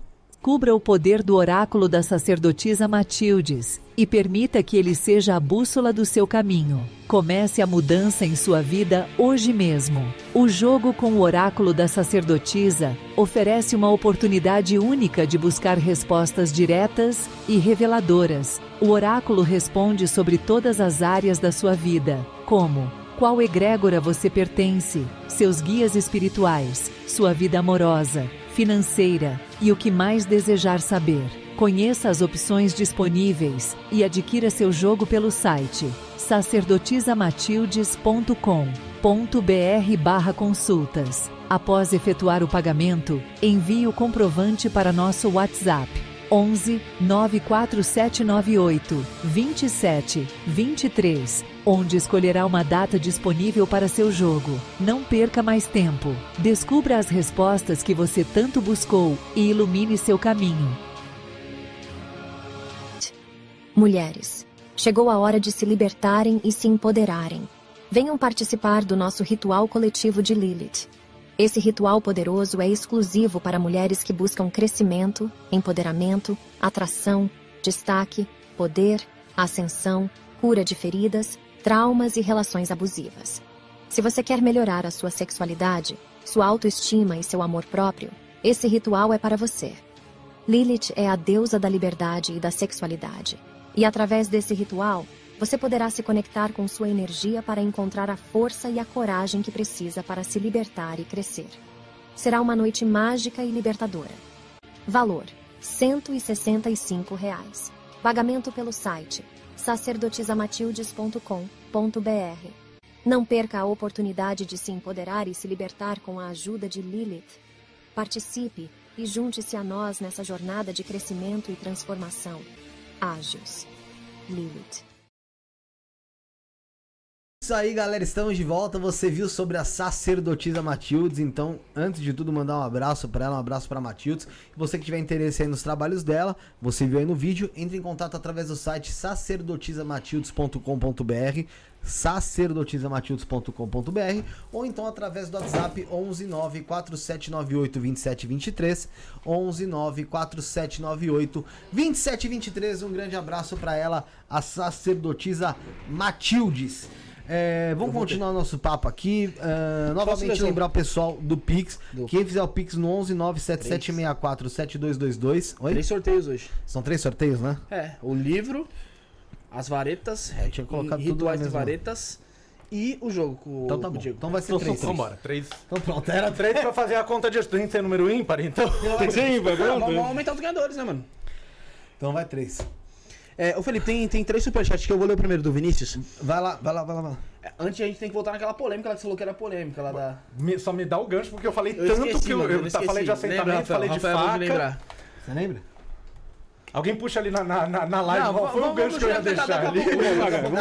Tanta polêmica. Daqui a pouco volta. Vinícius falou assim: ó, gostaria de parabenizar pelo livro O Poder das Folhas, é, um verdadeiro grimório Achei. De conhecimento. Poderia lançar um sobre plantas e favas usadas na quimbanda, dando uma sugestão aí pra você. Vinícius, curso reinosdequimbanda.com.br, sete cursos, uma assinatura, lá tem curso de folha de Exu e banho de Exu. É isso aí. É, Gabriel Camilo também falou: Salve Diego, só queria agradecer pelo jogo que fizemos, trouxe muita clareza. O Eduardo também aqui mandando um superchat agradecendo. Obrigado, Diego, por me indicar um sacerdote sério aqui em Buenos Aires. Ah, Sexta-feira eu vou lá conhecer a casa. Ótimo podcast, axé. E a Lopes, a Lopes, mandou aí um mandou um superchat aí, mas aí não Ela falou, mestre, tudo que começa não vai pra frente, porque Sandra Léo Lopes Nel, 28 do 3 73, Alemanha, amo vocês. Sandra, obrigado pelo, pelo superchat, só que a gente não tá fazendo. Ele nem trouxe material. Sandra, de- manda É, o Pix pra ganhar o É. jogo. No jogo eu consigo te responder, mas manda o Pix Ou aqui. você também pode entrar em contato com ele. Também. Tem aí o Instagram, arroba Diego Oxóssi. E te- tem o WhatsApp que pode passar alguma coisa? Tem, na tem casa? sim. É o 11 99283 Deixa eu, 3477. deixa eu entrar aqui no, deixa eu colocar aqui na descrição. Você já vai me passar aqui, a gente. Eu- já, que, já que tá aqui no chat, Vamos aí não, tudo é, ao vivo. aí não é propaganda minha, né? Tá aqui, estão fazendo propaganda de mim. Não, não tem problema. Mas, Não, mas Sandra é o fazer, nome dela, né? É. É. Sandra é o nome dela, que mora na Alemanha. Sandra. Sandra, tem a Ellen Andrade, por exemplo, que tá comentando aqui no É, Superchat. 9, perdão. 9283 9283 34 34 77. 77. Então, 11 99283 3477 é o contato do Diego. Galera, você que não conseguiu, é, não entendeu, sai da live, abre de novo, tá na, na nossa descrição também o contato dele, além do canal e do Instagram. E... Pode falar. Não, então, e aí tem, tem, tem aqui, né? A Ellen Andrade, dizendo: Eu adoro o Diego, fiz trabalhos espirituais com ele e deu super certo. É, parece merchan, mas não é. Né? É, um, é um depoimento sincero aqui no, no Superchat. Espontâneo, total. né? Mas que, cara, eu acho que é legal a gente pegar esse exemplo pra falar, por exemplo, da Sandra, que mora na Alemanha. Né? A Ellen mora nos Estados Unidos. E, pô, trabalha à distância. Como que a gente não vai cuidar de quem tá longe? E é difícil, né? Porque a pessoa às vezes tá lá e não tem ninguém por perto. E não, e, e não é só a grande do Ba- maioria. A história do Bahia aqui, pô. Tá? Não só a grande maioria. Japão, no Japão. Pois é. viajar 7 horas pra achar um terreiro de Umbanda, pô. Entendeu? E, obviamente, e aí quando a gente tá no, no sentido contrário, né? O Bahia estava no Japão. Não tem como a gente esperar que ele faça no Japão exatamente o que ele viu ou aprendeu aqui no Brasil. Não. Né? Você Até os tem que adaptar. são- são Exatamente. outros. Por uma questão geográfica, por uma questão climática, sazonal, muito provavelmente ele não vai encontrar farinha de mandioca, azeite de dendê, eh, feijão preto, Não vai saca? achar. Dificilmente ele vai encontrar. É, do, Então, me- do mesmo jeito aí- que da África também tem muita coisa que não tem aqui. né? Exatamente. A, a começar pela farinha de mandioca. Ah, é porque vamos. ah, Não era isso que eu ia falar antes, mas já vamos botar lenha aqui na coisa. Né? Ah, é porque a minha quimbanda é Congo, Angola, Nagô, Bantu, tá, tá, tá. Não, não é. Não é, só quimbanda é brasileira. Porque qual é a base dela? Padê, farofa, não existe na África. Farinha de mandioca é tipicamente brasileira. Então, se a base da tua quimbanda é farinha de mandioca, com dendê, com mel, com azeite de, de oliva, com água, com carvão, com o que for, a tua quimbanda é brasileira. Sim. E ela foi beber aonde? No candomblé. Ela não foi beber na África. Então, não. Saca? É, mas, é, mas é nesse sentido. Se quem tá fora e precisa fazer, e aí, independente da vertente, aí você trouxe ficar correndo aqui. Eu vou passar o resto da, da noite me pendurando. É, independente da vertente da- do sacerdote ou da sacerdotisa, esse é um dos pontos que vai mostrar que o cara é bom. É ele ter a segurança de adaptar. E adaptar não é inventar. Tá. Adaptar não é inventar. É ele entender que se aqui no Brasil, fala, vamos falar de orixá, deixar Kimbanda um pouquinho de lado, até porque Kimbanda é brasileira, nasceu e, e cresceu aqui, mas os cultos de orixá que são africanos e vêm para o Brasil, é, 1905, 1500, ah, 1900 não, 1570 é o primeiro registro que se tem, é histórico, de culto de orixá no Brasil, os calundus, de, de Branca, que era uma, uma escrava banto, ah, que fazia culto ancestral numa fazenda eh, no interior de, da Bahia. Né? Então, ah, o que ela fazia era, ela era africana de nascimento, o que ela fazia era africano, mas os ingredientes que ela usava eram ingredientes brasileiros. Mas ela tinha a sabedoria de entender que o, o efum, né, que hoje a gente tem acesso muito fácil, qualquer loja de umbanda que você for, você compra uma pedra de efum, efum legítimo. Tá. né? Uma caixinha de uage, um, um- um- um torrão de ossum. Hoje você encontra. Mas em 1500, 1600, 1700, 1800, 1900, sabe? Você tinha que se virar com o quê? Com giz branco ou com cal. Você tinha que se virar com coloral. Você tinha que se virar com, com é, índigo, é, é... Esqueci. Anil, obrigado. Eu tava me faltando o nome, o nome brasileiro. É, não se você é tinha que se virar com anil. Sabe? Você tinha que se virar com aquilo que simbolicamente fizesse às vezes. Né? Então, é nos dois sentidos. Você está longe, você tem que saber adaptar, Sim. sem inventar. E quem está de longe precisa ter, de alguma maneira, né? Isso vale para Kimbanda, para o Candomblé, para Umbanda, para Jurema, para qualquer culto de magia, para qualquer prática de magia. Quem está de longe precisa ter a possibilidade de ser cuidado. E aí também cabe ao bom sacerdote saber, em certas medidas, há rituais que não tem como serem adaptados. Então, uma iniciação. Não tem como fazer iniciação à distância. Mas rituais do dia a dia, por mais que, obviamente, a presença física da pessoa seja, importante, ideal, né? né, minimamente para que ela esteja vendo o que você está fazendo, botando a intenção dela ali, jogando energia e tal. Mas se não dá para ela estar ali, seja uma foto, uma carta com os pedidos Sim. escritos, uma camiseta, Você vai estar direcionando para aquela pessoa. Exatamente. E aí você vê que. E aí quando eu falo aqui muita gente, é bem genérico. É bem genérico. É desde o, dos sacerdotes. Cadê a câmera aqui eu botar as Olha. aspas, né? Concorrentes, bota as aspas aí. É, desde o sacerdote concorrente até o visitante. Ah, eu não acredito em ritual coletivo. Isso é marmota para ganhar dinheiro. Ah, eu não acredito em ritual à distância. É mesmo. Aí você vai no jogo de búzios e você pergunta se o seu marido tá pensando em você. É, ele, Ele, tá não tá jogo? lá. Ele tá na presente? Ele tá na presente? Ele não tá. Como então, que tá funcionando? então como é que funciona? Quando é do teu interesse, funciona. Mas ele- Ai, mas bota ele- meu nome lá no, no, no Congá pra, pra saúde. Então quer dizer que o ritual à distância é pro teu nome na saúde ou pra ferrar com um coleguinha de trabalho que tá te botando olho grande, aí ele Aí funciona. funciona. Agora pro outro que Pro outro. ritual ali, outras é, coisas, não, aí é marmota. Aí é marmota. né? E era o que a gente tava falando da, da, da faca. Basta ter a ferramenta? Não basta ter a ferramenta, você tem que saber usar. Pode-se dizer que qualquer um pode... Não Faca, sei. qualquer um tem, cara. Faca, qualquer um tem. E eu tava comentando isso. Essa semana, final de semana agora, a gente teve um, um ciclo de iniciações em Quimbanda, lá no, no terreiro. É, e eu tenho filhos que estão comigo, iniciados comigo há mais de sete anos, e gente que iniciou agora. Tá? Inclusive um que a gente corrigiu a iniciação dele, ou a gente completou a iniciação dele, acho que é a melhor palavra. É, ele já tinha faca, já tinha recebido uma faca anteriormente. É, e, de comum acordo, eu suspendi a faca dele. Né? Porque eu disse, cara, você não sabe usar. Não tá legal ainda. Mas, nada me impede, em termos mágicos, que até porque foi, foi o que aconteceu comigo, em termos mágicos, nada me impede de fazer um ritual pra você, fazer uma iniciação, etc, e dizer, ó, tá aqui tua faca, vai. Mas qual é a responsabilidade sacerdotal que eu tenho? Qual é a responsabilidade religiosa que eu tenho de pegar uma pessoa que nunca vivenciou ou que pouco vivenciou religião na vida, largar uma arma na mão dela. Porque É a, a mesma arma que cura, a mesma que faca que, mata. cura é a faca que mata. É o mesmo Exu, é a mesmo, mesma galinha que você vai cortar ali. E que muitas vezes, se você não souber o que está fazendo, achando que está fazendo um ritual de cura, você tá virando a, a história. né? Então, mas nada, nada impede, em termos práticos, de te entregar. E eu não condeno quem recebe. Porque quem recebe É, acredita no que está sendo. Na sua Sim, grande pô. maioria, acredita no que está sendo ensinado, no que está sendo dito. Eu condeno quem entrega. Aham. Era isso, acho que era esse o gancho. Né? Eu condeno quem entrega. Porque. Ou então você não é sacerdote. É, você sabe Então você é um feiticeiro. Você sabe Você é um feiticeiro que está ganhando dinheiro. Ô Diego, eu tenho uma pergunta fora do chat, assim, Manda. ninguém, ninguém falou aqui ainda, mas é uma pergunta que ela é polêmica pra caralho.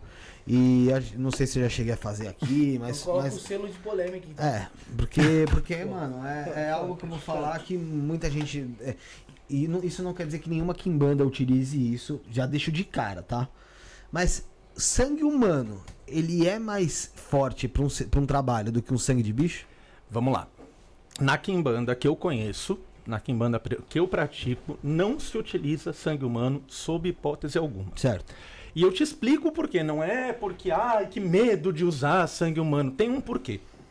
E é aí que, que o que falta é, é, em muitos lugares, e é um, um exercício que eu me coloco todos os dias, né? muita resposta eu não vou ter a, não vou ter a explicação teórica. Eu vou ter o pode ou não pode, é assim que faz. Sim. Mas a- a- nos falta, e eu acho que isso é fruto da tradição oral, da, da transmissão oral, porque muitas vezes se transmite só o, o modus operandi e não o embasamento conceitual daquilo, o embasamento teórico. É, tem, sim, uma, uma, uma boa parte dessa falta de explicação né, não do, do ensinamento vai e faz, mas da explicação. Eu acho que tem sim uma base é, no racismo estrutural, no racismo religioso, Sim. né, porque todas essas práticas são de origem africana ou afro-brasileira. Ah, porque a princesa Isabel declarou o fim da escravidão. Mentira, ela assinou um termo que libertava os escravos, mas não acabou com a escravidão. Jogou aquele monte de ex-escra- de- de ex-escravizado no, no limbo. Eles assim, se virem. Vai pra rua. Sem estudo, sem formação, sem nada. Então, o, o próprio pensamento crítico, é, muitas vezes faltou. Né? O, a- a- o- o- aprendizado para o, história o raciocínio crítico. E aí você vai transmitindo isso oral. Ah, é assim porque eu aprendi que é assim. Pode porque pode, não pode porque não pode. Mas por que não pode? Ou por que pode? E aí, chegando na pergunta do sangue humano. Todo sacrifício, na Quimbanda, tá? tanto na Quimbanda quanto no Candomblé. Ah, não, a Umbanda pouco tem sacrifício. Todo sacrifício animal, ele é uma oferta ou ao espírito ou à divindade, ele é uma oferenda ou ao espírito ou à divindade, mas acima de tudo, ele é uma maneira de comungar com o espírito ou com a divindade. Então, o objetivo principal, estou falando lá nos- na- na- nas origens da prática, Tá tá? O objetivo principal daquele sacrifício não é o sangue. É o alimento que aquele, que aquele animal vai se tornar. Então, por que, que, a, gente, por que, que a gente sangra para o espírito? Por que, que a gente sangra para o Exu? Porque o humano não bebe sangue para se alimentar. Salvo perdido no meio da selva, treinamento militar, Aí se vira né? e aí se vira com, com, com o que tem, o ser humano não se alimenta de sangue. Mas qual é? Vamos deixar um pouquinho a religião de lá, trazer para nós aqui vida real. Tá? Pô, quero, meu, a gente se deu bem, vamos começar a estabelecer uma amizade, ou conhecer uma garota que vai se aproximar dela. Como é- qual é a primeira coisa que você faz para conquistar um amigo ou conquistar uma, uma, uma namorada, um namorado? Vamos jantar? É. Você chama para comer. A comida lá agrega. É uma celebração A, a- a ali, né? refeição, ela agrega. A, re- a refeição é que une as pessoas. Seja nas suas dores, porque você chama um amigo para comer um lanche e chorar as pitangas porque tomou um galho, porque perdeu o emprego, porque. Seja pro, pro mal ou pro bom. Sim, verdade. né? Então a comida é o que une o ser humano. E a comida é o que une o ser, ser- o- ser humano com a, com a divindade. Então você faz aquele sacrifício convidando o teu sagrado, seja ele um deus africano, seja ele um espírito brasileiro, convidando aquela divindade, aquela, aquele sagrado, divindade ou espírito, para se alimentar com você. E aí, Exu, vamos comer junto? Quero chorar as pitangas. E aí, Exu, vamos comer junto? Ó, tô para ganhar uma promoção no trabalho. Vamos, vamos comemorar? Então o sangue é o de menos. Agora, primeiro, não se- o ser humano não bebe sangue humano. Tá? Então tem esse lado mais é, simbólico, mais filosófico do sacrifício. E aí a gente pode olhar também para o lado é, mágico, para o lado espiritual e mágico. Todo sacrifício animal oferecido, seja para um orixá, seja para um, pra um espírito, é uma troca de vida. Eu ofereço a vida do animal em troca da minha vida. Seja para tirar uma coisa ruim, então eu sacrifico aquele animal, eu ofereço a vida para que aquela vida do animal é, receba a carga ruim que foi direcionada a mim ou que está me perturbando. Então eu pego aquela demanda que está em mim e troco com o animal. Então ele oferece a vida dele e leva aquela carga e livra a minha vida. Ou pro bom. Eu te ofereço uma vida para que todo esse potencial de vida que depois de sacrificada ela não vai mais viver se transfira para mim. Legal. Esse é um ponto que acho que você esclareceu aí na, na- da pergunta. Outra pergunta que também é polêmica, de certa forma. Bora. Você pegou aqui ó, a tua Kimbanda, a Tá. tradicional ou qualquer uma que seja. Foi pra África Uhum. e fez o feitiço em chão africano. Tá. Ela tem de fato mais poder? Não tem. Não tem diferença? Não tem a menor diferença. Não tem a menor. O lugar onde você faz o feitiço não faz a menor Porque, diferença obviamente, na você, força do, do, do feitiço. você como sacerdote, você como vive, você, isso que vive- vivencia isso no dia a dia, já deve ter ouvido falar que o chão africano é um chão de muito poder. A Mônica de Medeiros, quando veio aqui há mais de um ano atrás, ela, ela falou que magia que se faz na África é muito difícil de se desfazer. Eu entendo o que ela quer dizer. Ah, e aí te digo que mais do que no lugar África, existem de fato é, inúmeros, inúmeras práticas e inúmeros fundamentos de magia sem denominação, tá?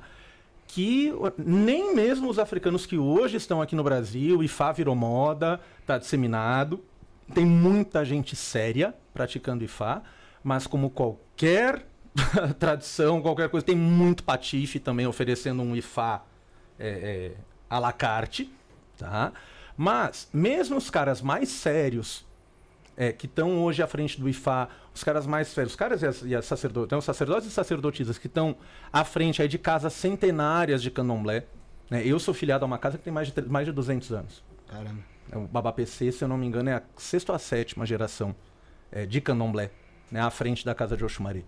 Então, lá atrás, quem fundou, seu Antônio das Cobras, né, que não fundou, ele praticou o que ele tinha, e aquilo foi se estendendo numa família, esses caras é, têm magias que hoje não se encontram mais aqui. Ou porque falta ingrediente, e aí você adapta, adapta, adapta, faz dar certo, o que importa é o resultado final, vai fazer dar certo. Mas você vai perdendo um pouco de potência no, no, no- frigir dos ovos ali de tanta adaptação. tá?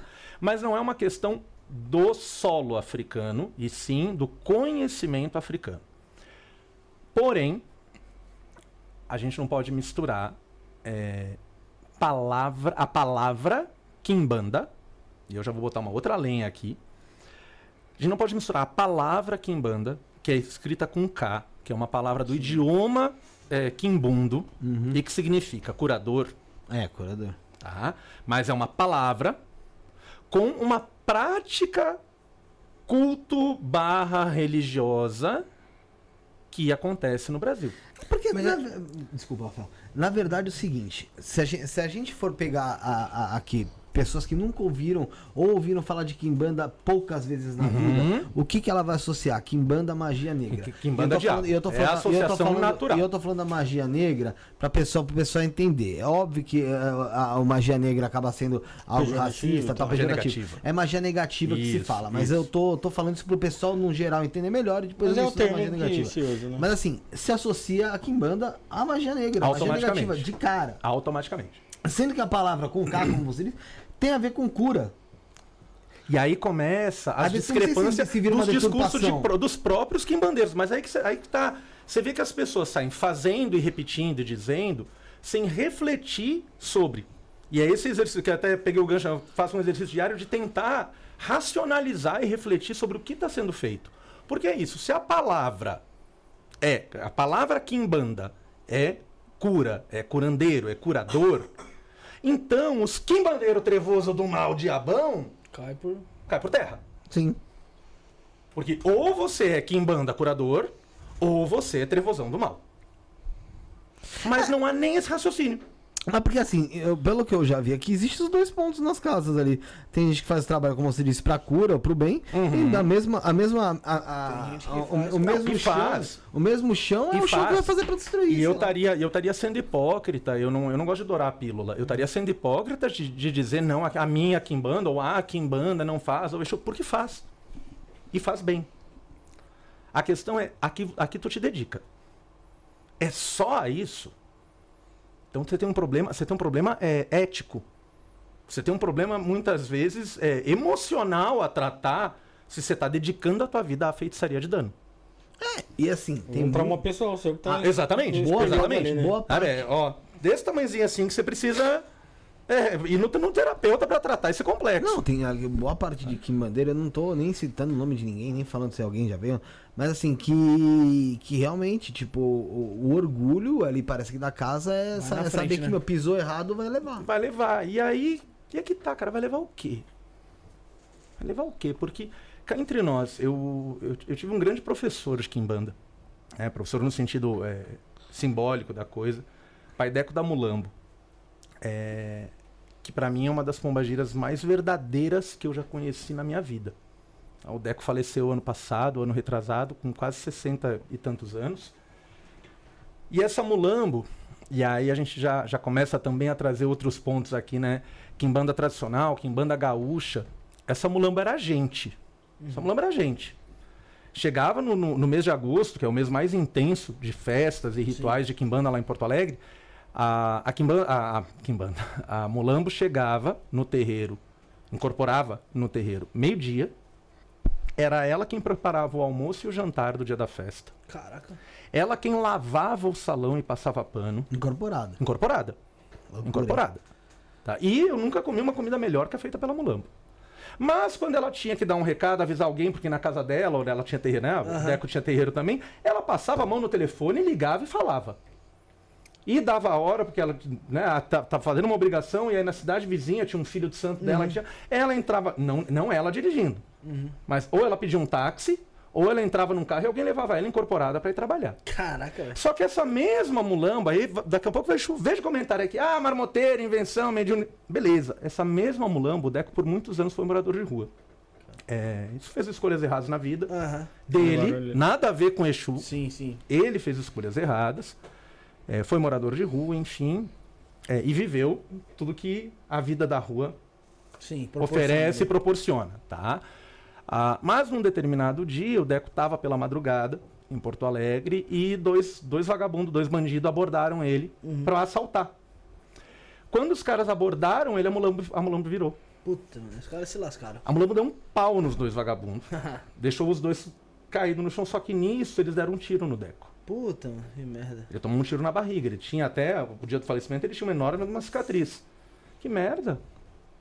A Mulambo não sentiu. A Mulambo saiu a passo por mais de 20 minutos de caminhada até o Hospital das Clínicas. Caraca. Chegou no pronto-socorro do Hospital das Clínicas, chamou o enfermeiro e disse assim: ela chamava o, o Deco de meu puto.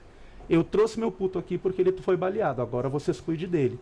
Largou e Tchau. aí ele caiu duro no chão da- do, do pronto-socorro. Então, cara, uma pombagira que toma um tiro na barriga, anda por 20 minutos baleada e salva a vida do filho, porque se tivesse tomado tiro lá Sim. caído, Caído morador de rua com tiro na barriga, Não. eu morrer no chão. Você vê, você vê eu o cara no caído chão. ali, ninguém, ninguém nem olha, né? Agora, para chegar ao ponto de ter a liberdade de passar a mão no telefone, pá, e pum, e, e- e cozinhar, e lavar chão e tá, tá, tá, ela primeiro mostrou e provou muito que era pombagira. Sim. E aí eu sou totalmente a favor de Exu gente. De Exu gente. Eu já vivi situações dessas. O Facada, ele tem uma, uma série de responsabilidades na, na, na Casa da Manheda, durante as obrigações de agosto. E essas obrigações, muitas vezes, cara, iam até 4, 5 horas da manhã. Fe- é, noites de, de sacrifício, primeira noite de, de matança, de sacrifício que eu vi na Manheda, foram só 18 cabritos. É muita coisa. Só 18 cabritos numa noite. Era um corredor estreito que você não tinha como passar de tanto bicho. Maluco, parceiro. Tanto bicho. Porque era um monte de 18, filhos é. em. eh, Um monte de filhos dando seus- suas obrigações Sim. ali. Então, e aí esse ritual ia até não sei que hora. Eh, As festas no terreiro botavam por baixo 100, 150 espíritos incorporados. Você tá é doido. 100, 150 Exu Puta incorporado. que pariu. Exu e Você imagina o menino do sexto sentido ali, hein? Então, e aí você imagina, você Tá, como, é como doido. administrador Não, ali do já terreiro, esquece. Lá não. um administrador no terreiro, você tem que providenciar comida pra essa gente toda. Claro. É. porque terminou a festa, as pessoas têm fome. as pessoas- Você, você vai, você recebe convidado na tua casa, você vai servir alguma coisa. Sim. Cara, por mais que você se programe, tem dia que a comida não vai ser suficiente, que vai acabar antes de servir todo mundo, enfim. É, e eu, quando vou pra lá, fico hospedado no terreiro, numa determinada festa, quatro e pico da manhã, já tinha acabado a comida. E eu tava incorporado desde 6 horas da tarde. Ah, é Eu louco. tava incorporado desde 6 horas da tarde até 4 horas da manhã. O Em facada nenhum momento volta, descansa, nada. Diretão. Até mas volta aí-. Então, Ah, sei lá. pô. Aí o que, que aconteceu? Só pra É, resumir eu essa história, se eu já eu deixar, eu vou falar mais. sozinho aqui nas 3 horas de Não, programa. fica à vontade, pô. Ah, Não, lá. resumir, tá? Acabou a comida, acabou a comida. O facada tava passando, terminando de passar o pano no chão do salão, porque- até porque eu durmo no salão. Então ele não ia me deixar dormir na sujeira, na porquice de 200 pessoas sapateando, pisando, virando bebida. Caramba. Ele passou um pano no salão, ajeitou o colchão onde eu durmo, pegou minha mala, separou meu pijama, olhou para um rapaz que ainda estava na, na casa e disse assim: Eu tô indo pro boteco. Eu vou comprar comida pro meu nego. Porque a hora que eu largar ele, ele tá incorporado desde 6 Ah, horas tá. da tarde. A hora que eu largar, ele vai estar vai. morto de cansado. Conecta e não é hora dele sair pro meio da rua para buscar comida. Pois ele, ele foi no boteco, comprou comida, trouxe embaladinho, largou do lado. Cara, eu, eu voltei da incorporação com o chão limpo, meu pijama aqui, um prato com um cheeseburger para eu comer. né? E aí ele, puf, largou. Você já voltou já? Porque o Exu tem a obrigação de cuidar do cavalo. Tem a obrigação. É, porque ele se faz presente em terra assim, É a ponte, dentro né? do encarnado, com a força densificada aqui do encarnado, é, usando a, a gente, né, Entendeu? as pessoas. Então, ela, então e- e- ele- nesse caso, ele precisa cuidar. É como se diz também no cristianismo, né, que se fala do templo do Espírito Santo, que é o corpo. É também o templo do, do, do, do Exu acaba se tornando também o corpo do médium. Porque a partir da hora que ele. Que É ele. Ele tá usando Usa aquele como corpo. ponte ali, é? Como Usando uma Exatamente. ponte. Ah, Exatamente. Cara, e aí é, é, a gente até tava conversando isso fora do ar aqui, né?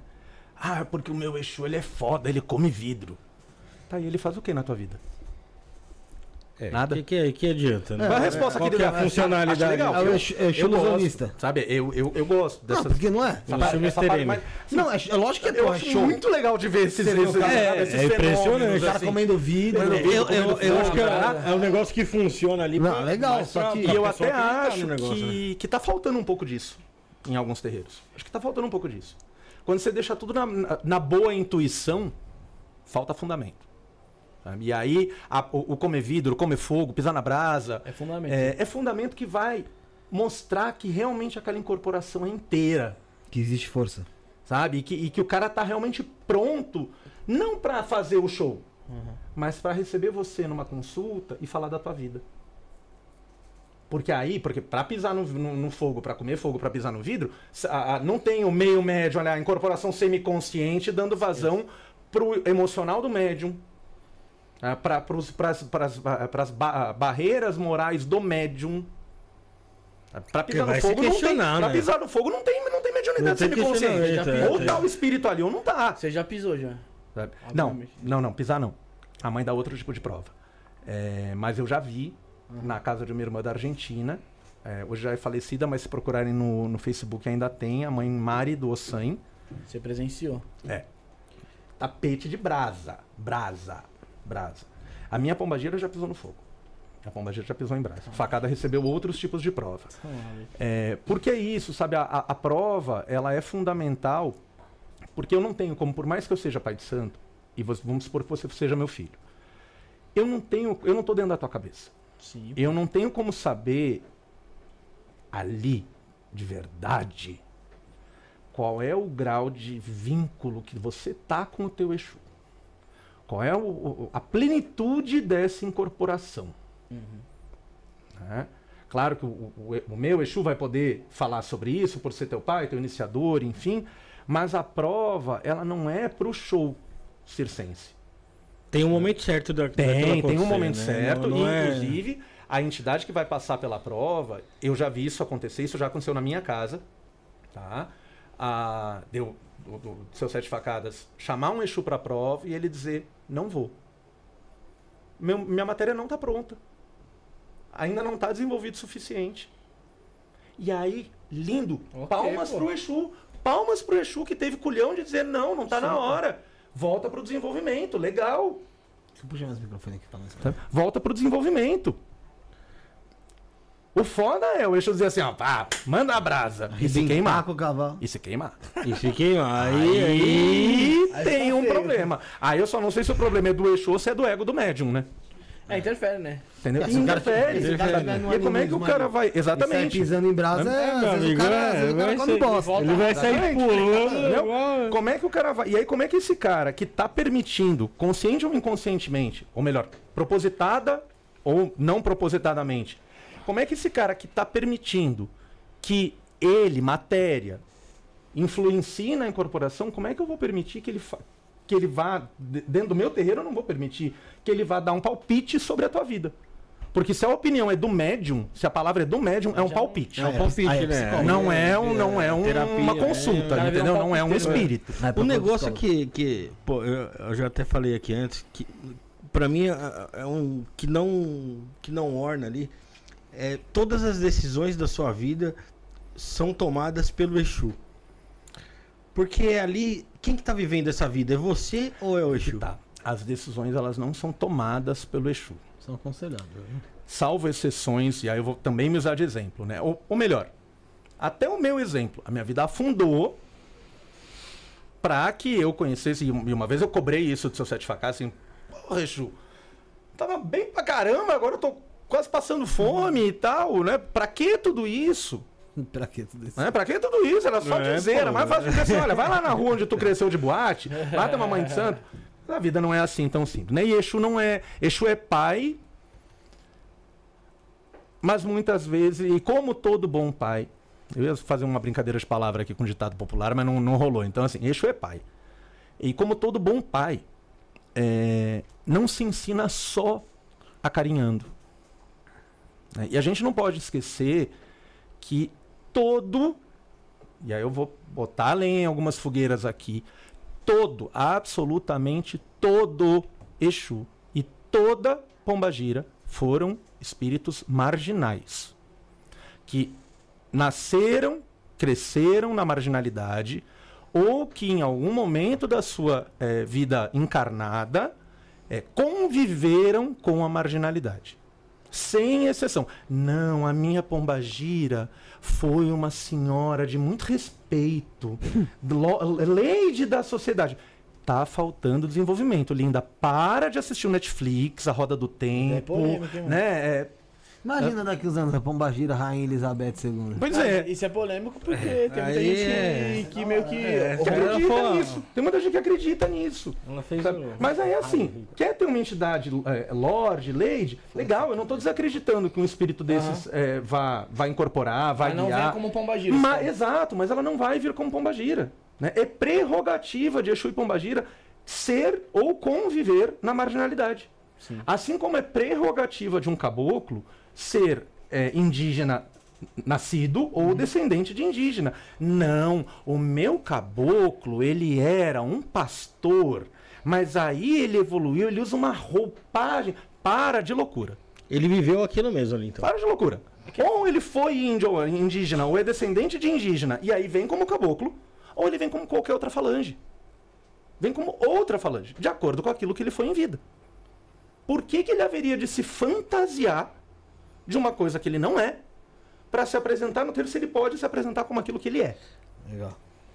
Saca?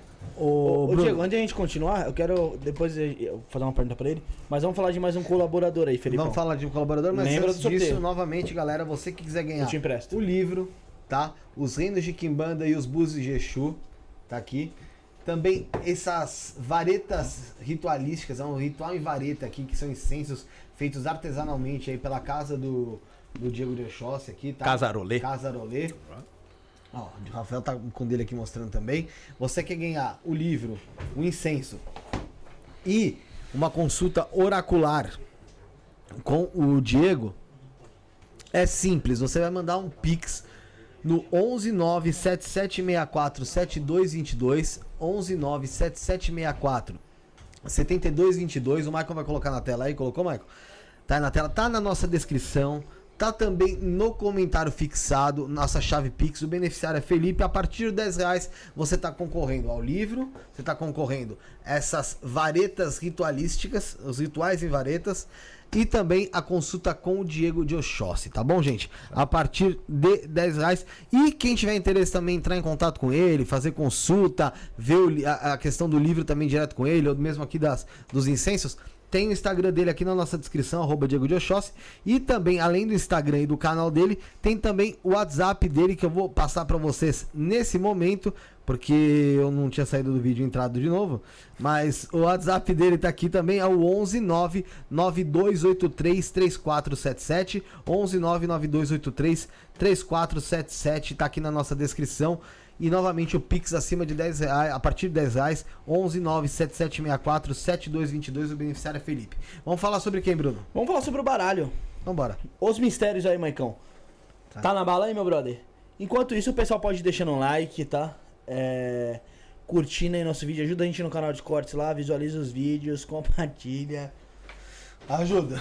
Vamos lá, Maicão? Ajuda, senão... É, ó, essa Outros semana mistérios. teve, teve um- uma pessoa comentando aqui no, no grupo do WhatsApp que era inscrito no canal e foi olhar e não tava mais. Ah, Então, YouTube safado. é, então eu acho, eu acho bacana aí você conferir aí se você tá inscrito no canal de Se cortes. confere. É melhor conferir mesmo, porque É. às vezes você tá perdendo barada. Ai, minha vida. às vezes tem ali alguma resposta pra você, irmão. Se você não se inscrever no canal de cortes, a morte chega rápido. vamos lá, gente. Vamos falar lá, sobre os mistérios, então. Vamos falar sobre os mistérios, bora, Bruno. Joga no ar aí, ô Michael. Tá no ar? Galera, estamos apresentando pra vocês com exclusividade o baralho Os Mistérios de Lúcifer, com 36 cartas plastificadas frente e verso, feito 100% no Brasil, com papel nacional e a qualidade, a qualidade é internacional. Design moderno, cores vivas e brilhantes. Esse deck traz o sistema Lenormand para os seus jogos e também para os seus estudos. É, e vem com manual exclusivo, Bruno, Rafa, em tamanho revista com 28 Boa. páginas, cara. Totalmente colorido com inform- informações das cartas, jogadas, estudos dos elementos, signos e planetas e muito mais. Para comprar é fácil, simples. Você acessa agora o site www.osmistérios.com.br e compra seu deck nos melhores marketplaces do mercado. A entrega rápida é por onde, Bruno? Mercado Livre. E o frete grátis, Rafael? Chupi! É isso aí. Entrando no site agora, você consegue baixar grátis um diário em PDF para você anotar seus estudos e também uma tabela com informações das cartas, signos e planetas. Corre que o preço é mais que especial. www.osmistérios.com.br traz para mim, Maicon. Tá aqui, ó, sensacional o deck. Também aqui, ó, a revistinha que vem. Tem vários lá, tem uns kits tem lá. vários, tem vários. Tem um kit lá que vem com paninho também. Com, Tem, com tem a pano- toalha, toalha pra jogar o tarô, é, pra jogar aqui o baralho. Tem o, lá tem os mistérios de Maria Padilha, os mistérios de Zé Pilintra, os Cigano. mistérios do baralho cigano, os mistérios de Lúcifer e também os mistérios das bruxas, que Pô. chegou agora recentemente lá. Tá bom? Então www.osmistérios.com.br Um grande abraço pro Edson, pra Arlete. Tamo junto. Ô Felipe, eu vou pedir depois pro Marco ali ver o tempo aqui. Fala, Que a gente já pensou em algumas coisas aqui, colocar pra gente fazer um certo tipo de pergunta no meio do programa. Eu vou, vou fazer aqui, eu quero que em um minuto. Tem que ser, mas tem que ser um Vou- minuto Então mesmo. me controlem, vai. Tem que ser um minuto cronômetro. mesmo. Eu vou colocar aqui pra você Tá. controlar aqui. E eu quero que você fale é, o que Exu significa na sua vida. Cara, Exu- calma aí, vamos começar lá. Então vamos lá. Um, dois, três e foi. Beleza, um minuto. Exu hoje significa vitória na minha vida. Justamente pela história que eu contei. Eu saí de uma situação em que eu não tinha dinheiro pra comer e hoje eu tenho uma vida boa pra caralho. Foi sem esforço? Não, não foi. E vem de encontro com o que a gente vinha falando. Né? Ah, Exu toma as decisões por você. Exu não toma decisão nenhuma. Exu te bota no meio de uma encruzilhada e te diz: olha, esse caminho aqui é massa. Só que aquele ali é tentador. Escolhe. Ah, mas Exu, qual que eu devo seguir? Esse é massa. Aquele lá é tentador. Escolhe. E arca com a consequência da tua escolha. Só que Exu te ensina, no dia, na- conforme você cria a relação com Exu, ele começa a te mostrar como fazer a escolha certa. E você fez a escolha certa, pum, cresce um pouquinho. Faz mais uma, pum, cresce um pouquinho. Então, Exu hoje pra mim é vitória e é a certeza de que cada dia de amanhã vai ser melhor do que hoje. Um minuto aí, ó. Certinho. Ah, certinho. Pô, hein? os moleques conseguiu ficar calado, parabéns. Não atrapalhou meu short, meu Reels, muito obrigado. Eu dei um minuto que é o tempo certinho ali dos shorts. Ô, Felipe, Oi. antes de a gente continuar aqui o papo, o Marcelo aí do canal do Saravá tá aqui com a gente, ele quer Boa. fazer uma pergunta pro Diego. Vá- Por favor. aqui, senta aqui, meu brother. Seja muito bem-vindo aí. Bem-vindo, Marcelo, que tá visitando aqui a gente Seja muito bem-vindo, Marcelo, aí do canal do Saravá. Quem não conhece, vá conhecer. É. Quem não conhece, vai conhecer lá o canal do Saravá, galera. Seja bem-vindo na mesa aí, Marcelo. Tudo jóia? Um prazer estar com você aqui, Prazer cara. todo, todo meu aqui, tá aqui visitando vocês aqui, tá falando aí com os seus telespectadores. A gente assiste vocês e vocês são de verdade, né? Os caras, a gente tá aqui, É. né? Os caras tá aqui. A gente, a gente só vê os caras pelo vídeo, né? Não, não, é que, é, a, gente, o que a gente, de verdade, assim, o pessoal às vezes acha que a gente fala umas merda no ar tal, só porque tá no ar. Não, a gente fala fora. Fala fora, fala fora também. É, eu tô aqui há um tempinho, fala fora. Geralmente É um pouco mais fora. Pai, eu queria fazer uma pergunta pra Manda você. lá. É, a gente, a gente no canal, né? Um dos nossos lemas é de respeitar a tudo e a todos, né? O que você faz dentro da sua casa é problema seu, não tenho direito. Se eu não concordo, eu te respeito. É, e esse é o lema do canal e a gente vai sempre ter esse lema. Você é do sul, né? E eu ouvi dizer lá. que lá no sul é, se incorpora animal de estimação. Eu nunca ouvi falar. É, é possível isso? Eu não acredito. Eu não- e eu acho que aí você usou a expressão perfeita pra gente responder isso. Eu não, não conheço, não vi, nunca ouvi falar disso. Mas se acontece, esse é um problema de quem faz. Mas isso Eu já, eu já imaginei o cara incorporando um É, pincher então, Mas ali, é, mas é. Na sua casa é um isso- problema todo seu. Isso não tem alguma ligação com aquele, com aquele fato dos animais de poder, alguma coisa do Não, tipo? nada não? É animal de estimação mesmo. Não, o cara incorpora o, que, o, gato o, que, dele. o que nós, o que nós é, ouvimos, inclusive tem no nosso podcast lá, né? A pessoa que falou, de que, por exemplo, um médium tá lá, de repente ele começa a latir. Pode falar quem foi que falou? Posso? Braguinha. Conhece o Braguinha, lá do Rio de Janeiro? Um cara legal. Eu não sei quem é. É, pai Braguinha, né?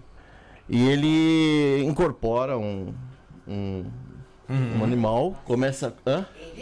Não, não, o, o- um médio lá. Ele começa a latir e, por incrível que pareça, um consulente fala assim: Nossa, é o latido dela. Ah, não, não, não, não, não, não. Aí o cara vai lá, aí, ela- aí a pessoa. Aí a pessoa vai lá e faz carinho no médico, como não se fosse um cachorro e tal. Meu, meu Deus, meu Deus. Não, é. é. Olha, mas eu, vou, eu vou tentar, eu vou tentar dar uma resposta Ele séria. nesse ponto me arrebentou agora. Se parte fosse o do- meu cachorro, ia ter que jogar e bolinha e tem pro outra- médico. e tem outra coisa também. A maior Isso- parte do tempo eu tô tentando, tipo, sério, ficar É- quieto é e não falar. Mas agora, assim, em todos os programas. Agora, caralho, você imagina. Michael, late aí, rapidão. É ela, é ela. É fala, É. Nossa, mano, aquela tia É a Belinha. morreu faz 15 anos. É. Ah, gente. Cara, eu vou, eu vou tentar, assim. E, e emendando. Mano, E, e tem uma outra gira no mesmo lugar, que é a gira dos artistas. Como é que é? Os, arti os artistas que incorporam. Salatinho? tá, eu ia Não, tentar os dar uma artistas, por exemplo, pro animal, pros artistas. Os não artistas, vamos não aí até na brincadeira, né, o nosso entrevistado lá, o Braguinha, falou assim, gente, ele foi lá, ele viu, ele foi, ele foi, que ele foi lá. pariu. E aí ele falou assim, poxa, não, dê, não, não traz a Dercy Gonçalves não, que ela vai É, acabar com a acabar sua com a- vai acabar com a Não, gira. agora você imagina se vai aquele, acho que é Alexandre Rossi. Vai, não é? Vai O no, Alexandre vai no Rossi. terreiro.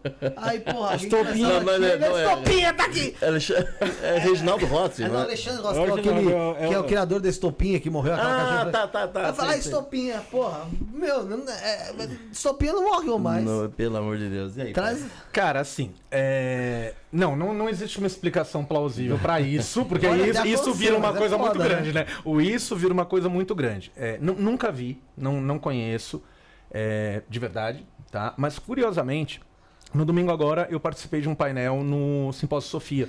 Foi Um organizado, exatamente, foi organizado pelo Marcelo Deldébio, o Projeto Mayhem, Espelho de Circe.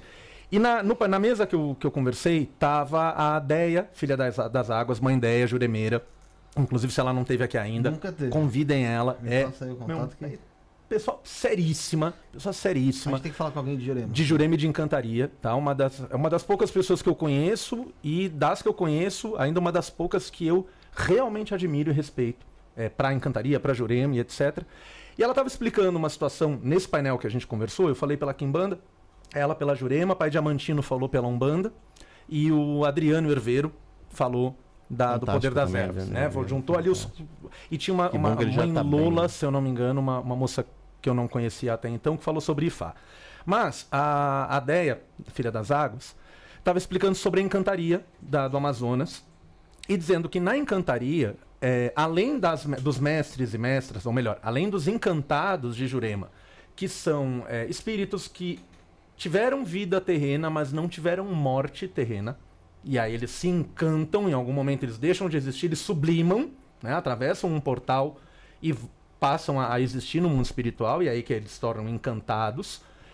Para além desses encantados, que são pessoas, alguns encantados, é, ou alguns, não sei se eles chamam de falange exatamente, mas alguns grupos de encantados têm uma relação muito forte com animais, ali elas se referindo a animais da floresta, não animais domésticos, não animais Mas de não tem nada estimação. a ver com Ah, isso, não tem nada a ver com Ah, essa. É, é mas isso, é, é é. grosso modo, né? Grosso modo seria um animal de poder. Mas o que ela comentou é que na encantaria, a depender do problema que a pessoa está passando, ou a depender da solução que a pessoa está precisando, ao invés do encantado se manifestar, se manifesta o animal do encantado.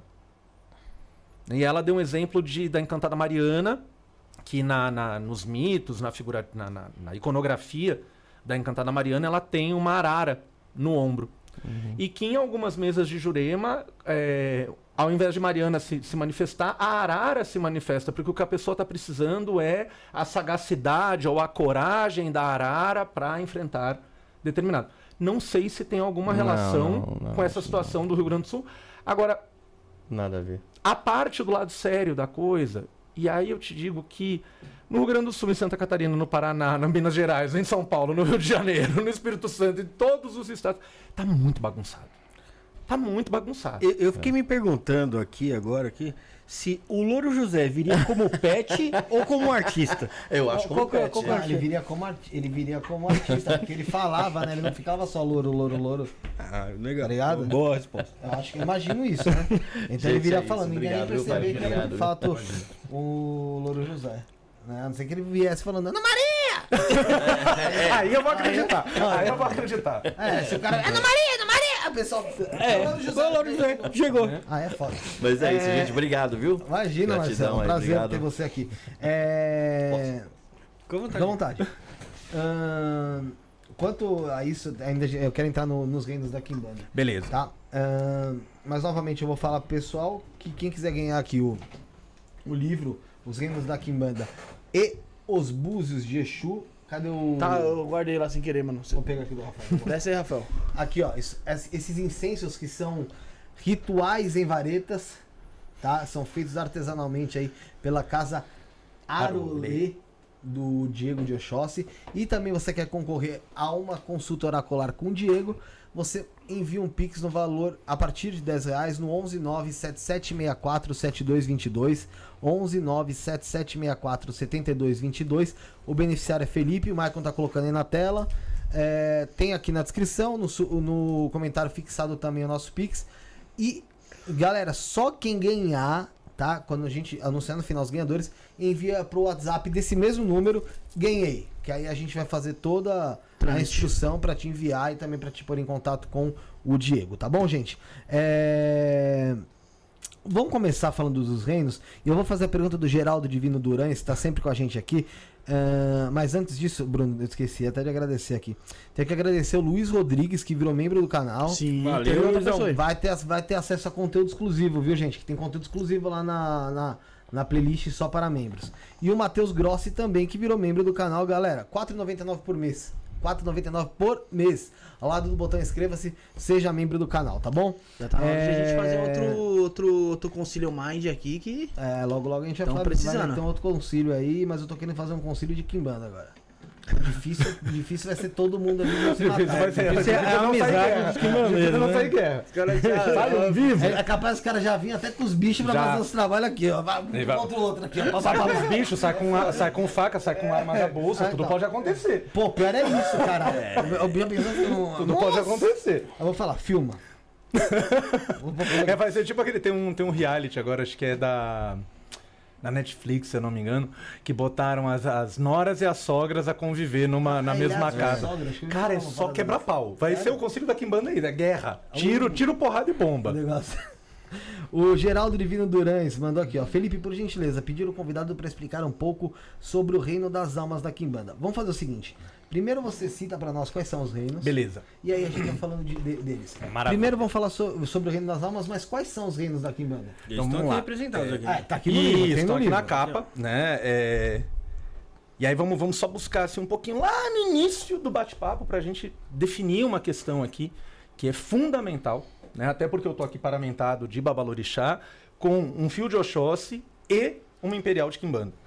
Né? E aí eu tenho visto o pessoal ali, ah, mas a Kimbanda é independente do Candomblé, o Oxóssi, não sei. Gente, eu sou Babalorixá e chefe de Kimbanda. Eu sou duas coisas diferentes em momentos diferentes, por iniciações diferentes. Então, a Kimbanda não se mistura com o Candomblé, o Candomblé não se mistura com a Umbanda, a Umbanda não deveria se misturar com a, com a.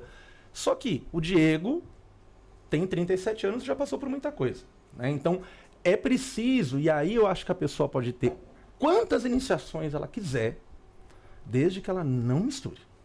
É como se você fosse Hã? chefe de cozinha e médico. Exato. Né? Não- Exato. Exato. Né, então, só para deixar isso muito definido, é, até porque eu tenho muita honra de pertencer a duas linhagens é, históricas e tradicionais. Uma de Kimbanda e uma de Candomblé. Uhum. Né? E eu preciso respeitar e honrar essa, essa ancestralidade e esse caminho. Né? Na Kimbanda eu sou filho é, de Kimbanda, né? Sou iniciado de Kimbanda, iniciado, pronto, sacerdo, é, sacerdotado, né? Quem me deu a titulação é Manheda do Ogum, que foi a fundadora da Kimbanda tradicional, Sim. né? a Kimbanda enquanto religião, Tá. que é de onde surgem o, sete, o conceito dos sete reinos de Kimbanda. Né? E no Candomblé, sou filho da casa de Oxumaré, filho de santo de Babapc de Oxumaré. Então a gente precisa deixar isso muito bem separado. São separadas. Tá? Nosso assunto aqui é Exu, Pombagira, é Kimbanda, que não tem nada a ver com Orixá. E aí a gente vem, eu já só não me lembro se a gente falou isso no ar ou fora do ar, mas eu vou fazer um- uma repescagem aqui, que primeiro, a palavra Kimbanda, ela é uma palavra do idioma banto, que significa curador. Isso não significa que o significado desta palavra no idioma banto seja o significado que a gente dá para a palavra Kimbanda aqui no dia a dia Brasil Sim. né? E a primeira vez que a palavra quimbanda vai ser usada para além dos africanos e dos descendentes de africanos nas suas casas, nos seus cultos lá de origem banto e etc. Primeira vez que a palavra quimbanda vai ser usada para definir é, um culto, uma prática de feitiçaria, tá? é circa 1938, 1942. Quem ganhar o livro ou quem comprar o livro tem a referência certinha, a data, quem. Eu sou péssimo para lembrar nome, de, de- tipo, nomes históricos. Tá? E aí não sei, agora de cabeça não me lembro se foi o Leal de Souza ou o, o Braga quem definiu isso pela primeira vez e que na verdade não foi nem Kimbanda. Ele usou a expressão Kibanda. Que banda? Kibanda. Tá? Para definir tudo aquilo que não fosse Umbanda. E o, o que, que significava esse não é Umbanda? Tudo aquilo que não fosse paz, amor, caridade de base cristã e kardecista. Uhum. É, e a gente precisa lembrar que a Umbanda foi anunciada em 1908 pelo Zélio Fernandino de Moraes. Depois disso, até início dos, a partir ali dos, Lourenço dos, Braga? Eduardo Regis falou aqui. ah, o, o, o- o Edu é maravilhoso, que o Edu Vai tem uma que memória. O Edu é um grande Ugã de voodoo. Falei merda, né?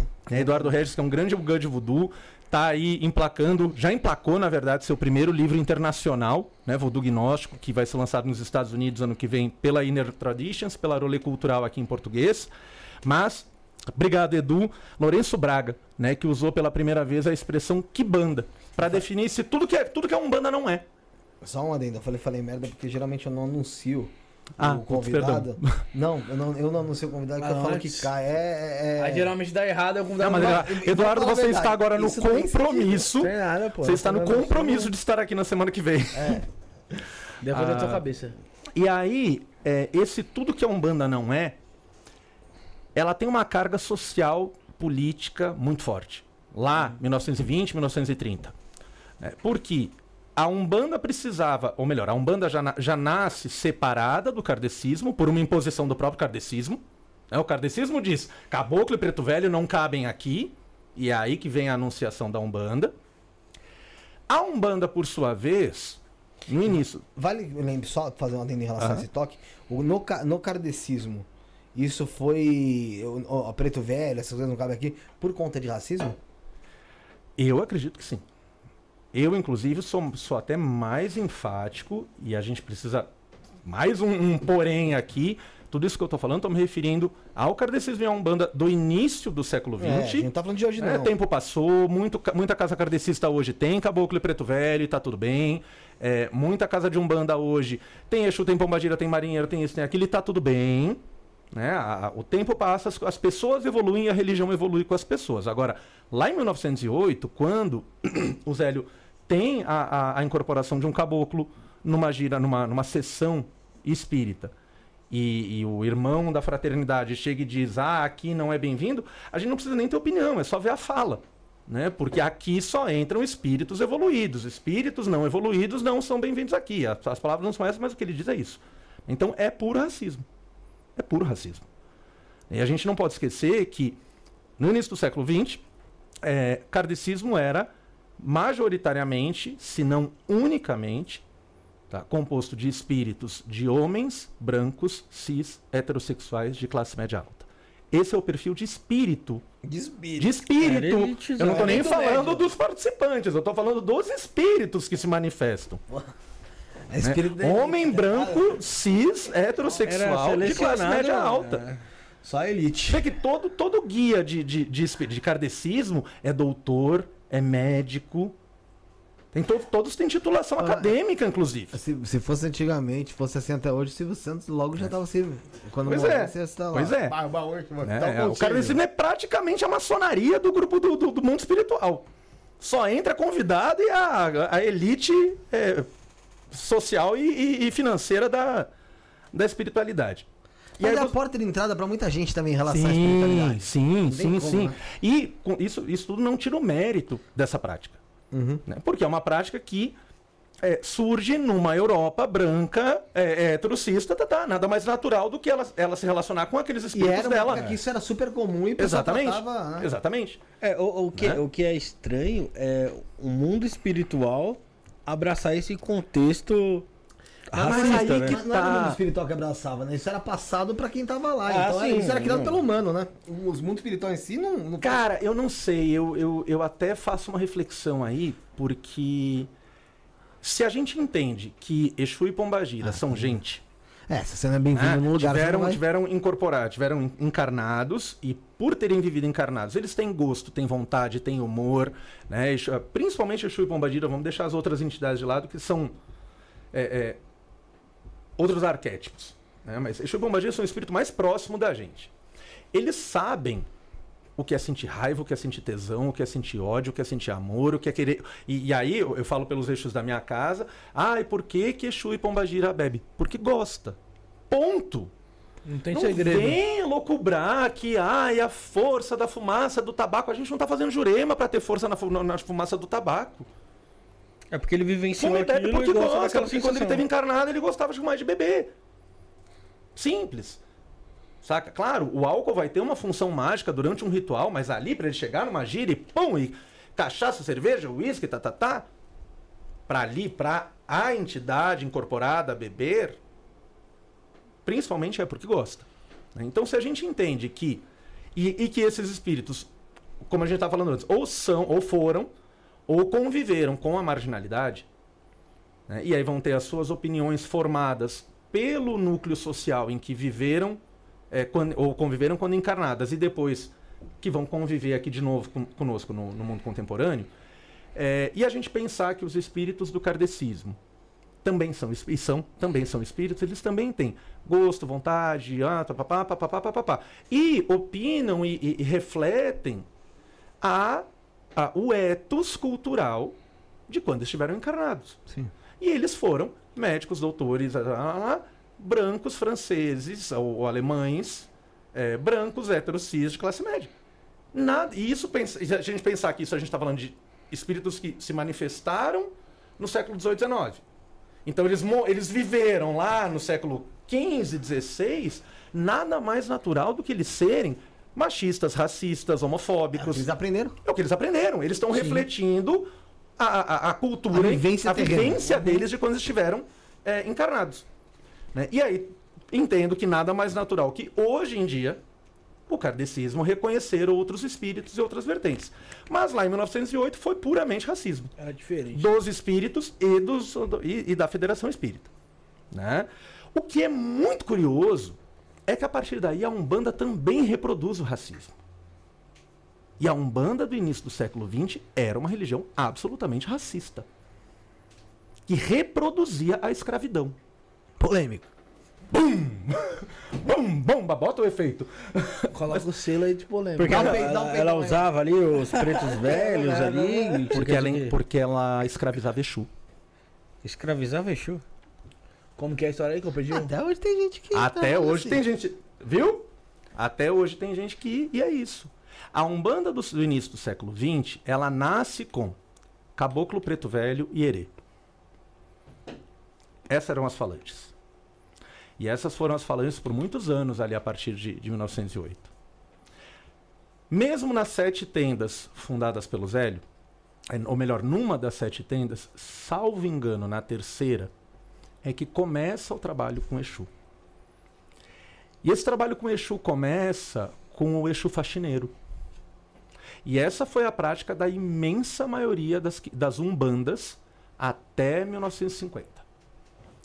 Então, a gira pública, a gira de atendimento aos visitantes, às pessoas, era caboclo, preto velho e criança. Ou criança, algumas ao mesmo tempo, outras separadas.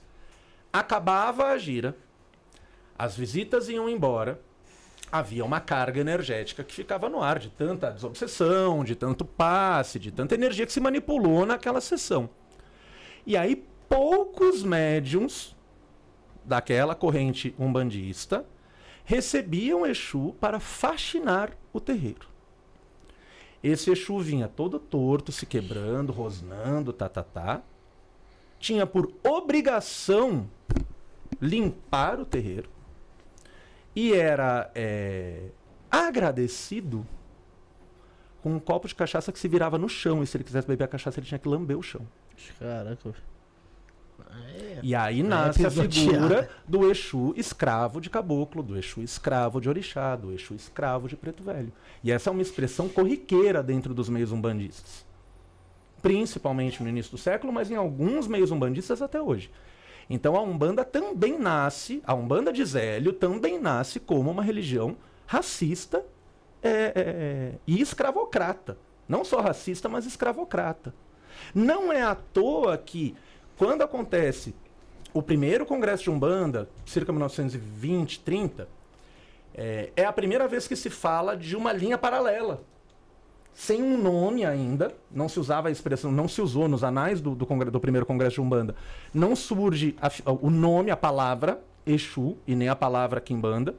Essa, essa palavra vai surgir alguns anos depois, pelo Lourenço Braga. É, mas já se falava de uma linha de trabalho mais pesada, mais densa, mais negra. E isso, os anais do con- primeiro congresso de, de espiritismo de Umbanda do Brasil. É, onde diversos homens brancos héteros cis de classe média alta professaram os seus estudos sobre a Umbanda. Ah, tem, tem- teve esse sacerdote já que veio aqui que falou que não, tem um banda que até hoje ela é preconceituosa com o Exu, porra. Exa- Aliás, a grande maioria. A grande maioria. sabe? E aí vem uma das principais, e por isso que eu vou morrer defendendo que quem fundou a Kimbanda como religião e quem fez Exu ser independente foi Manheda do Ogum. Manheda de Exu Rei das Sete Encruzilhadas, nascida em 1940 e feita Exu, né, iniciada para Exu em 1960. A- antes disso, Exu sempre existiu. Exu, pomba, espírito marginal, e aí vem a questão de nomenclatura, né? A gente precisa dar um nome para as coisas. O, o- o ser humano ele não consegue viver sem um rótulo. Ele necessita, É, né? É, ele não consegue viver sem um rótulo. Então, espírito marginal sempre existiu, porque qual é, qual é a definição de marginal? Né? Aquele espírito tá familiar. ele é dentro- Exatamente. Aquele espírito familiar, né, que tem registros num. É um, uma- um estudo de doutorado chamado O Candomblé da Barroquinha, um livro de 1.200 páginas Porra. É, que inclusive está esgotado. Até porque ele teve só uma, uma- se eu não me engano, ele só teve uma primeira tiragem por conta da publicação do doutorado, é, que serviu de base para o meu primeiro livro. Ah, lá tem, é, é, é, como é que fala? Transcrições tá, de estudos que esse autor fez, não me recordo agora o nome do autor, de documentos que ele encontrou narrando é, cultos familiares de negros africanos em 1500, 1500 e pico, 1600 e pico. Tá? O que essas mulheres, principalmente, eram principalmente mulheres, faziam eram cultos familiares, tanto que ele narra que ela invoca o espírito do filho falecido e o filho se manifesta e se pinta e dança e corre para dentro do mato e volta com uma tintura preparada de ervas, bibibi, bobobó. Aí isso tá lá detalhadinho na transcrição dele. Quem não quiser, não conseguir encontrar o livro grande, não quiser ler ele enorme, Desvendando o Exu, meu primeiro livro, tem um pouquinho de, de estoque ainda e vai esgotar. Lá tem a transcrição dessa, dessa passagem. Ah, mas o mais importante é, ali a gente tá, ele está transcrevendo um culto familiar feito por uma a- a- africana ex-escrava, ex-escravizada. Obrigado, gente. É, aos olhos do homem branco colonizador, aos olhos do homem branco colonizador, isso é, uma- isso é um culto marginal, isso é um espírito marginal. Né? Então a gente poderia inferir que esse, que esse espírito é Exu, mas ele não era chamado de Exu. Então Exu não vem dos tempos perdidos e tá, tá, tá. Né? Mas, é, voltando ao, ao frigir dos ovos aqui. Ah, o fato é que antes de Manheda existiam sim cultos a espírito ou, ou práticas cultos ou práticas com espíritos marginais de diversas de diversas naturezas. Né? O nome Exu para designar espíritos eh, marginais ele passa a surgir isso falando de fonte histórica, né, de, de fonte documental, ele passa a surgir, salvo engano, meados de 1920 também nesses, nesses anais de, de, de, de congressos e etc. Ah, então, antes disso não tinha denominação. E antes disso não tinha nenhum banda. Antes disso tinha a macumba carioca. Antes disso tinha o candomblé na Bahia. A macumba no Rio de Janeiro. né? Alguns cultos de, de, de, de pagelança misturada com um pouquinho de macumba, com um pouquinho de candomblé. sabe? E no Rio Grande do Sul, por exemplo, não existia nada. Porque o próprio batuque gaúcho, que é a religião de orixá, que surge no, no- no Rio Grande do Sul, que surge em Pelotas, né? o Rio Grande do Sul ele não recebe tráfico é, estrangeiro. De, tem um nome bonito para isso, não me lembro agora, mas ele não recebe tráfico estrangeiro de, de, de escravizados, ele só recebe tráfico interno. Então, os, os africanos escravizados eram levados para o porto do Rio de Janeiro ou para o porto da Bahia e internamente eram traficados para o Rio Grande do Sul. Então, religião de orixá só vai surgir no Rio Grande do Sul meados do, século, do final do século XIX, quando o candomblé surge na Bahia, início do século XVII. Né? Então, até um- bem distante, tem uma diferença bem grande, bem grande, quase 200 anos ali de diferença. Né? E ali, início do século XX, eu me atrevo a dizer que só existia batuque no Rio Grande do Sul. Porque a Umbanda começa em 1908. A prática de, de, de Exu e Pombagira não existia até então. Existia era a macumba carioca, que bebeu do candomblé, que bebeu de muita tradição de feitiçaria eh, europeia. Né? A gente vê João do Rio, por exemplo, né? que, que narra, eh, quando ele faz a- a- o passeio pelo Rio, narrando as religiões do Rio, ele fala do, do- da Casa das Almas que ele visita, que era uma casa de Babaegum, como a gente vê na ilha de Taparica. né? Vai em casas de, de, de templos satanistas. né? Vai em casas de feitiçaria, de macumbaria. E aí tinha um espírito arredio, tá, tá, tá, mas ele não era denominado Exu. Tá? Surge a Umbanda, aí vem o Congresso, por uma questão social, por uma questão política, a Umbanda precisa se afastar de tudo aquilo que é ruim, chamado por eles de negro, magia negra. Tudo aquilo que é magia negra. Essa magia negra, essa magia negativa, essa, essa carga negativa. Ah, o pessoal me lembrou aqui, ó. Obrigado, Geraldo. É, a cabula. Né? An- Antes, fora do ar, a gente, eu falei assim: tinha tem o nome de uma outra tradição que é contemporânea à macumba, é a cabula. Mas a cabula não é o início da quimbanda também. né? Vamos acompanhar aqui a história que aí você vai entender, é, Geraldo. Mas obrigado, porque eu estava tentando lembrar desse nome há horas aqui para falar. Contemporânea à macumba, a gente tem a cabula, que é também uma mistura de feitiçarias. Né? E aí a Umbanda vem, rompe, deixa eu resumir isso aqui, é, e precisa se afastar de tudo isso. Primeiro, por uma questão que eu, eu, opinião minha, e aí não é registro histórico, tá, tá, tá, outros pesquisadores também concordam comigo, mas há quem discorde. É, Para mim, era sim um posicionamento racista da Umbanda, no início do século XX. Mas há também justificativas porque a polícia invadia, a polícia quebrava terreiro, a polícia perseguia. né? Não era só de dentro para fora, mas de fora para dentro havia essa perseguição e era preciso se limpar. O que fosse branco, um banda kardecista, não apanhava tanto quanto o macumbeiro. E aí vem a expressão macumbeiro. Tá? Só que muito templo que publicamente passou a se denominar templo espí- tenda espírita de Umbanda, bibibi, bibibi, bibibi, continua, já- vinha da macumba, vinha da prática de espírito, também tinha a prática de espírito marginal. E precisava, dar, e precisava escoar essas práticas. Você não para, você não pega uma casa cheia de gente e diz, gente, a partir de amanhã a gente não vai fazer mais tal coisa. Não. Você vai fazer, só que você vai fazer essas escondidas. E é aí que começa a surgir a Kibanda, que, ele, que, que, que o Léo- que de Souza, o Lourenço Braga, enfim, já esqueci. Braga. É, Braga, que o Lourenço Braga denomina no- nos escritos dele, Né? E aí ele, o próprio Lourenço Braga começa, a, porque a Umbanda ela se forma, a base da Umbanda são as sete linhas brancas da Umbanda. Né? Vou até buscar aqui a referência, gente. Pra, isso é importante saber dizer aqui certinho. Enquanto isso, galera, vai se inscrevendo no canal, Aqui, deixa o like, tá bom? Então, a Umbanda, ela nasce, sete linhas brancas da Umbanda, a base da Umbanda do início do século XX são as sete linhas. A linha de Oxalá, a linha de Ogum, a linha de Euxóssi, que é Oxóssi, a linha de Xangô, a linha de Inhansã, a linha de Emanjá e a linha das Almas, ou também chamada linha de Santo. Tá? Essas são as sete linhas de Umbanda.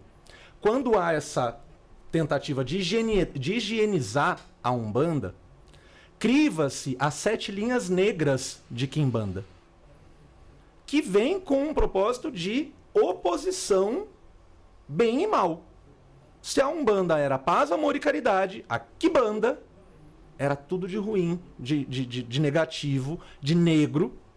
E essa, isso não é termo meu, ela foi crivada nos escritos do Lourenço Braga como as sete linhas negras de Kimbanda.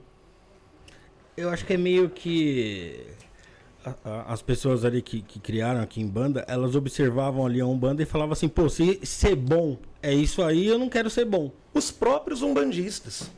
Porque não, ninguém, ninguém nasce, ninguém é puramente bom. E foi isso que eu quis dizer. Você imagina que essas casas, antes de serem tenda espírita de Umbanda, elas já existiam. Elas já tinham práticas pro bem e pro mal, pra, pra branco e pra preto. E por uma questão é, legal, por uma questão social, por uma questão política, de determinado momento em diante, elas precisam, pelo menos a público, se, se isentar, se higienizar. Só que a prática continua, essas pessoas já faziam isso. E vão fazer isso de porta fechada. né? Os que efetivamente não faziam, e são os que tomam a predominância desses congressos, são os que tomam a predominância da- dessas, dessas lutas políticas, né? precisam se mostrar o mais bons possíveis, né? os mais puros possíveis, e há que se classificar o que é contra. Então, se tem sete linhas do bem, Tem que ter... tem que ter sete linhas do mal. Porque a gente está falando de uma formação cristã. E a formação cristã é o quê? Deus e o diabo. Sim. Não existe só o lado bom. Tem que ter o opositor para me validar na minha prática. Porque se, o, o- cristão, ele tem isso, né? Ele, ele é tão alguma coisa que se ele não tiver o, o mal para lutar contra, ele não tem propósito de vida. Sim. O propósito de vida do cristão não é ser feliz. O propósito de vida do cristão é lutar contra o mal. Acho depende, E aí- acho que depende muito do cristão também, sabia, o, Diego? Porque é o seguinte, Hoje em dentro, dia. tem- dentro de filosofia, no, no geral, acho que você tem até razão. Tem muita gente, e pra não dizer a maioria, que tem como esse propósito mesmo, sabe? Tipo, meu, vamos entrar em guerra aí, com, é sempre com mal. Tanto que, meu, quanto, quanto pessoal já falou aqui dentro da, vamos supor, da Universal se falava mais de demônio do que de Deus, né? É, mas eu, eu acho que quem entra numa, numa luta dessa dentro de uma religião, ela tá perdida.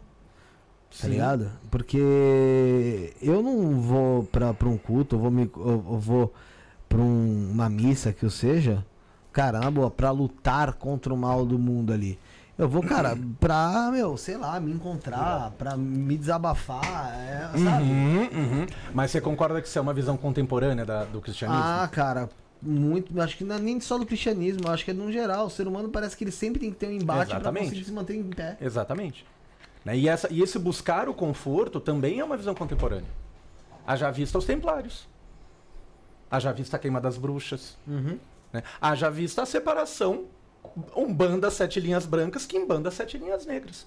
E se a gente for ler as descrições dessas sete linhas negras de Kimbanda feitas pelo, pelo Lourenço Braga, é a iconografia que até hoje está na mente de qualquer pessoa que ouve falar de Exu. Homens negros, todos eles, homens negros, Fortes. fortes, com chifres e patas, chifres de diabo e patas de boi, com uma cara trevosa ou, de- ou com uma cara de caveira, mas todos eles homens negros focados em fazer o mal. É, Com que você vai rabo, botando com na pata, cabeça ali, né? O e negro vai ali te matar e o Você branco vai é marrer. legal. Exatamente. Ah, é, Exatamente. existe até uma, uma frase da, da época da Segunda Guerra Mundial muito que cabe muito em cima disso, né? Que é aquela que uma mentira, uma mentira contada, Contada várias várias vezes se torna verdade. Sim. Né? Isso foi usado na Segunda Guerra lá. né? né? E aí a gente chega com esse Exu é, chifre, pelo, pata, uma aura vermelha pronta pra fazer o mal. Causa e aí, impacto, é. Exu, e, mas, e aí que tá, e tem gente que gosta disso. A gente tava falando aqui fora do ar, quantas, quanta coisa a gente vê em, em Instagram Sim. que a pessoa tem. A pessoa tem tesão em mostrar que ela é malvadona, com cabeça de bicho, sangue na tela e Nem tal. precisa. E tem quem goste. Tem quem goste. Eu não vou nem entrar no mérito certo ou errado, porque. Né, é, Cada um sabe Cada um cada um sabe o que gosta. Exatamente. Né? Cada um, e aí, graças a Exu mesmo, quem procura e- essa linguagem não vai bater na porta da minha casa. Porque entra no meu Instagram e não vai ver isso. Né? E, e eu acho que isso também separa o que cada um Seleciona, gosta, de né? E, e aí não é fazendo julgamento de, de, de valor aqui. Não. É realmente cada um procura aquilo que, que lhe convém. Tá? Mas a, a gente chega com esse Exu malvadão e tá, tá, tá, tanto para aqueles que gostam, isso lá em 1940, 50 e tal. É, tanto para aqueles que gostam desse, dessa trevosidade, quanto para aqueles que não gostam, mas procuram e tá, tá, tá. A gente continua, a gente tem ali o Exu escravo, o Exu negro, o Exu negro forte, pronto para fazer o mal, que era a figura típica do escravo, do escravizado. E aí a Umbanda, quando passa a ter o Exu, passa a ter esse Exu que come vidro, come, come- lambe, lambe cachaça do chão e tem uma única função: faxinar. Essa figura do Exu guardião, isso não é da, da, da Umbanda inicial. É que assim, a gente, a gente. Eu quero entrar muito nessa parada dos reinos, mas te- é, só um adendo em relação a isso. Uma dúvida mesmo. Como é que o, o Exu se permitia ser escravo daquela maneira? É porque o espírito já estava acostumado a ser escravo, então pra ele aquilo era algo comum? Eu não sei se eu tenho uma resposta exata para te Será, será que antes da resposta dele a gente pode fazer um colaborador? Pode, Bruno. vai. Porque já, já Aí ele vai aí. aí tem sobre isso aí. A gente vai falta- falar sobre o reino das almas aí. Sim. Nossa, esse a gente já Mas tá- guarda sua pergunta pra você repetir daqui. pra ele pra ele não esquecer, tá? E não falando de reino. Lembra bem. É, Maicão, ainda faltam três colaboradores nossos. Vamos passar aí, vamos passar sobre a Vinache, certo, Felipe? Isso, dois minutinhos, gente. Galera, dois minutinhos a gente já tá de volta. Fica com a gente. Não esquece também, tem a chave Pix aí pra você fazer e concorrer ao livro aqui do Diego de Oxóssi. Há também os incensos, que são essas varetas ritualísticas aí do Diego de Oxóssi. E uma consulta oracular com ele a partir de 10 reais no Pix. Chave 11977647222. O beneficiário é Felipe. Vamos lá, chama a Vinache. limpeza Entra. e descarrego no pentagrama. Recomendado para você que está se sentindo depressivo, pesado, com extremo cansaço, sente que está sendo atacado espiritualmente.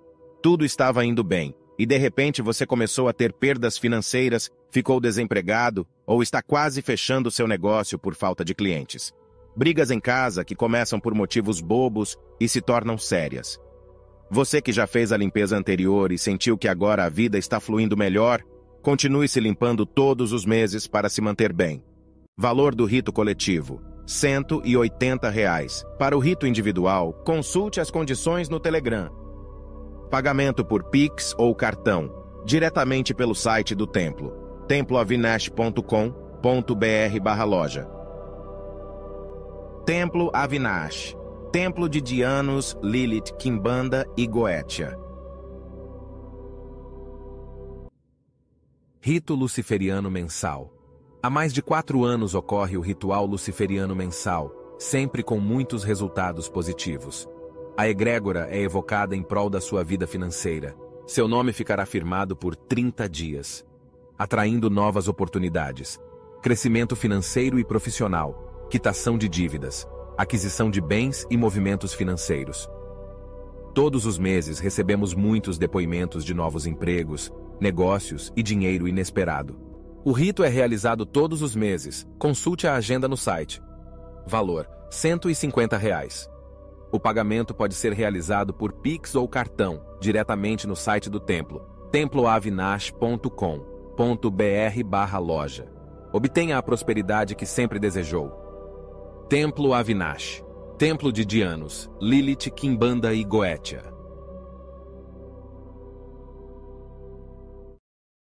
É isso aí, galera. Estamos de volta e você viu aí sobre o Templo Avinash. Então entre no site, se interessou, tem muita coisa legal lá. A Avinash já esteve aqui várias vezes. Vamos marcar, ela vai estar aqui em dezembro também novamente. Provavelmente, quero ver se ela trago ela junto com a Matildes. Então entre no site templavinash.com.br, templavinash.com.br e também através do Telegram 21 96782 5911, 21 96782 5911 o Templo Avinash. Um, bre- um beijo pra mestra Avinash, o mestre Caveiro, o Mago Kaique. Tamo junto. É, Repita a tua pergunta, Felipão. Vamos lá, é uma pergunta assim, pra gente dar uma boa, uma resumida pra gente Porque a gente tava chegando gêneros. nos Kimbanda, É. né? É, Como é que o, o, o espírito, o Exu, esse Exu aceita. do início da Kimbanda, ele aceitava ser escravizado? Aí, qual foi o- a- até uma, uma solução que eu poderia ter dado? Como você disse, eles eram nascidos, são já Na encarnados, marginalidade. Aham. na marginalidade, e muitos deles foram escravizados. Então, assim, eles aceitavam por conta que pra eles eram Eu, comum? eu acho que tem. Eu acho que tem um. A gente precisa reconhecer a humanidade desses espíritos. Né? Assim como a gente reconhece hoje, assim como a gente fez essa elucubração sobre a possibilidade dos espíritos kardecistas. Então, se a gente for teorizar, eu não tenho uma resposta objetiva, né? Ou, melhor, eu não tenho uma resposta de certo ou errado aqui para te dar sobre essa questão. Eu vou teorizar, né? É, e a gente humaniza esse espírito. Se a gente pensar que ele é um espírito marginal, pós, ah, muito recentemente pós abolição da escravatura, é, qualquer coisa lhe serve. Porque se, ah, por qualquer coisa é melhor que nada. Né? Então, ah, talvez né, valeria um estudo teológico sobre isso, até de repente ter uma conversa com alguns ah, espíritos mais antigos em incorporação, para buscar essa É resposta. uma pergunta interessante. Eu sabe? acredito que sim. Né? E é, e, e- mas essa tua pergunta ela nos traz exatamente para esse ponto de virada da, da, da, da prática de Exu e Pombagira de 1960 para frente. Tá? Porque esse Exu escravo que vinha no final da gira pra, com papel de faxineiro, essa era a função. Até então, Exu não era tratado como guardião. Exu tinha duas funções. Na Umbanda, ser o faxineiro. Na macumba, barra quibanda, barra qualquer prática sem denominação em que houvesse a presença desses espíritos, ele era uma arma. Uma arma de defesa, mas também uma arma de ataque. Eu ia te perguntar é, é, justamente isso, se essa fase aí, que se tratava o Exu dessa maneira, fez parte da construção do que Exu é, é hoje? Fez, fez, sem dúvida. Até porque a gente não pode dourar a pílula. Exu, assim como qualquer espírito, e eu vou tomar pau aqui nos comentários agora de tudo que é lado. Mas qualquer espírito de qualquer denominação, ele tem a capacidade de fazer o bem e o mal. A principal diferença é que um caboclo, um preto velho, um herê, um, um guia, um mentor do kardecismo, um encantado de Jurema, é, enfim, né, ele tem um viés moral. Cada um com a sua moral, mas ele tem um viés moral. né, Em qualquer uma dessas denominações. E a principal característica de Exu, além da marginalidade, é ser um, Exu e Pombagira, é serem espíritos amorais. Eles não são imorais, eles sabem o que é. Mas, na imensa maioria das vezes, eles se eximem do julgamento moral Não ligam para atender a demanda. ou a vontade ou a necessidade de quem os procura. Né? E acho que também, se a gente for aprofundar esse, esse raciocínio, a gente vai incorrer nisso. Quem vive na marginalidade, quem vem do nada e quem tem nada, não está preocupado com o que é bom ou ruim, certo ou errado, está preocupado em sobreviver. E a amoralidade nasce da necessidade de sobrevivência. É aquela coisa, ele, você pega um povo lá e chicoteia ele, vai tratar ele como lixo e tal, vendo os seus familiares morrendo ali, que, que a hora que ele vai precisar se defender e precisar matar o familiar do outro, ele É, Entendeu? Vai pra cima, né? exatamente, exatamente. Construiu a vou- casca ali, vou né? até além, cara, e eu te falo isso porque eu já peguei os dois estre- os dois opostos dessa- desse exemplo que eu vou dar, eu já peguei em atendimento lá em casa, tá? Ah, Porque a Kimbanda tem até hoje esse estigma de feitiçaria, maldade, dano. E inúmeras pessoas já me procuraram para trabalho de dano, com mil motivos, com mil objetivos, mas eu já tive dois casos de Vim aqui porque eu quero matar fulano no feitiço. Tive dois casos é, específicos. Um deles era raso. Era raso. era Motivo raso, Motivo- ignorância é, pura. ignorância pura. Tá? Ignorância pura. E eu não me presto, ainda, a- ainda, ainda que eu saiba fazer, eu não me presto para esse tipo de coisa. Você sabe que dá pra você Ah. fazer e funciona. Exatamente. Sabe, olha, vamos lá, vamos conversar, vamos entender o que está acontecendo. Cara, você vai gastar uma fortuna. Em termos práticos, né? Você vai, vou te cobrar uma fortuna para fazer um trabalho desses. sabe? Um dinheiro que você pode gastar para fazer uma abertura de caminho, uma Sim. prosperidade, gastar com você, com a tua vida. Você não vai precisar gastar isso aqui tudo no terreiro e tal. Beleza, esse é um cenário. E eu tive um outro cenário. Um rapaz, tinha uns 30 e poucos, 40 e poucos anos. Eu vim aqui para matar fulano no feitiço. Bateu o pé no. Vamos lá, vamos entender o que está acontecendo. Por que você quer matar fulano? Porque ele estuprou minha filha de 3 anos. É um Aí, excelente motivo. Aí, Entendeu? É, é, é isso. Aí, é infeliz- isso. É isso. Infelizmente. Ele tá certo ou ele tá errado? Ele tá certo Ele pra tá certo pra caralho, entendeu? Foda-se, vai Eu, subir. eu não É. fiz. Vai descer. Eu não fiz. Eu consegui direcionar o atendimento dele para um outro viés. Que vier, mas eu, Aqui não era, eu aqui acho- não eu- era de perdão. É que eu né? acho não era vamos perdo- perdoar o estuprador, porque romantizar, é. eu, se, se eu não fosse responder civilmente e criminalmente por isso, eu, eu era o primeiro a saltar pra matar o cara. Mas, é, mas eu, Sabe? eu acho que é isso, exatamente isso. Você não pode falar, é certo fazer isso. Se orienta. Mas é, é, se o cara fizer, é, Mas há motivos ele tem e a motivos. motivação. Exato. Há motivos e motivos. Né? Ah, e aí esse espírito, ele. A gente precisa encarar essa humanidade. No chat tem como vocês não, Diego. Dependendo do preço, é melhor mandar matar. Cara, é que é que a gente já tá aqui há muito tempo. Não, mas é porque é o Mas só seguinte, contar uma fofoca. Dentro do. Porra, Deus vai mandar matar, meu. Se pegarem o cara, sabe se que te eu, eu não entregar, vou dar é o nome dela. Eu não vou dar o nome dela. Isso é uma situação que eu fiquei sabendo há uns 15 anos atrás, 13 anos atrás. Mas tinha uma mãe de santo em Brasília, muito famosa por matar as pessoas no feitiço. Sério? Ela fez Pra o ela, nome tranquilo. dela, ela fez o nome dela em Brasília. Não é em Ela Brasília. fez o nome dela nisso. Tá? Ela era famosona porque ela era feiticeira que matava as Matadora pessoas no feitiço. É, e ela caiu presa. Ela foi presa. É, eu acho que ela não matava no Ela tinha feitiço, uma então, né? Ela, ah, Ela tinha uma quadrilha. Ela foi presa porque ela tinha uma quadrilha. Ela, ela cobrava uma fortuna Ah, pra fazer o feitiço de, de, de, de matar. Tinha- E, na verdade, o filho de santo dela era apareceu matador de com quatro aluguel. balas na cabeça. É. Ela... Mas vamos pelo menos chegar no assunto Reinos de Kimbanda antes de fechar o estacionamento. Vamos, vamos chegar. Antes- então, antes de a gente entrar então, no um. estacionamento, bora fazer a penúltima A penúltima inserção aí. vamos. Vamos falar sobre a TV Tarô, Felipão. Vamos lá, bora lá. Bota na tela aí, Maicon. Essa é mu- rapidinho. É mutado rapidinho e depois você volta pra gente e vamos continuar o papo. Que a gente ainda tem que falar dos reinos de Kimbanda. Então, E ainda falar puto. sobre o Tata Leonardo hoje. Tata Leonardo. E ainda a gente vai falar sobre o Tata Leonardo, então fiquem aí, pessoal. Vamos fazer os dois, em, cima- um- os dois em seguida pra gente poder falar dos reinos tranquilo? Então bora então. Então, pessoal, fica a gente, a gente abrir agora os reinos, os reinos de Kimbanda. Joga o TV Tarô aí pra mim, Maicon. O tarô é um dos oráculos mais antigos do mundo e ele serve para aconselhar você em várias áreas da sua vida. O nosso TV Tarô funciona online 24 horas por dia e para você ter um atendimento é só você acessar o nosso site com os melhores tarólogos do Brasil, selecionados para atender você. tvtarô.com.br É isso aí, é isso aí, galera. Você viu sobre o TV Tarô e o TV Tarô tem os melhores tarólogos e videntes do Brasil online para atender você 24 horas por dia no conforto da sua casa, com sigilo e muita espiritualidade. Para você ser atendido é muito fácil, basta acessar tvtarô.final.com.br. Aí você vai escolher seu vidente para atendimento, escolhe seu pacote de minutos, que é a partir de 10 minutos. Faça o pagamento por cartão de crédito ou Pix e pronto, você já começa o atendimento espiritual online ao vivo.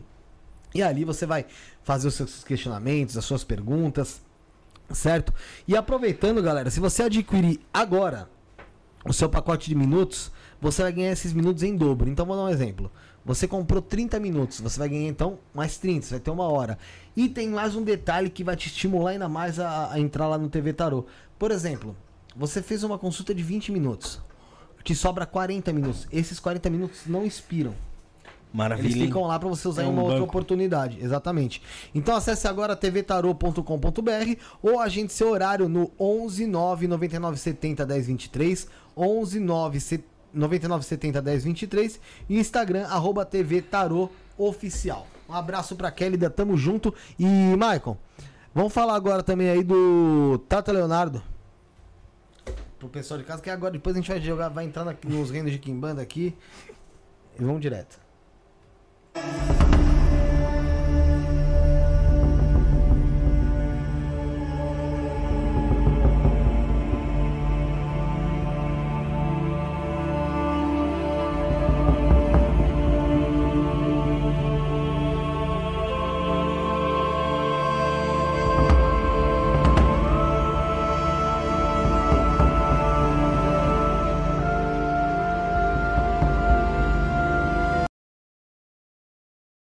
Pessoal, você viu aí sobre o Templo Reino de Próculo, que é do Tata Leonardo, e você, consultas com o Tata Leonardo, rituais coletivos, acordos, iniciações e pactos, você chama no WhatsApp 11919843317, repito, 11919843317 e também tem a firmeza de prosperidade cigana, que é um ritual coletivo que com pouco investimento você traz a energia do povo cigano, trazendo o movimento do dinheiro em sua vida, tá bom? Então, o WhatsApp 11 9 1984 3317 e também as redes sociais do Tata Leonardo, Instagram, arroba trp.oficial, arroba trp.oficial e no YouTube, canal TRP, canal TRP, tá bom? Todos os nossos colaboradores, todo o pessoal que ajuda a gente, que tá conosco aqui, tá na nossa descrição, você pode acessar lá com mais facilidade e, e clicar lá em quem você tem interesse em estar ali é, conhecendo um pouco mais do trabalho, tá bom? Obrigado ao Tata Leonardo, obrigado a Kelly, da que a gente falou agora há pouco também, tamo junto. É, Diego, vamos voltar a falar agora. vamos Reinos de Kimbanda. Vamos falar lá. dos reinos de Kimbanda. Mas você sabe que é, import... é, é- é fundamental que a gente tenha Toda essa passado história, por toda sim. essa história para chegar nesse ponto, né? O eixo escravo e o porquê que ele aceitava ser escravizado e, enfim, é melhor, algum... melhor um pouco do que nada. Né? E essa era a, a- a condição do marginal. Sim.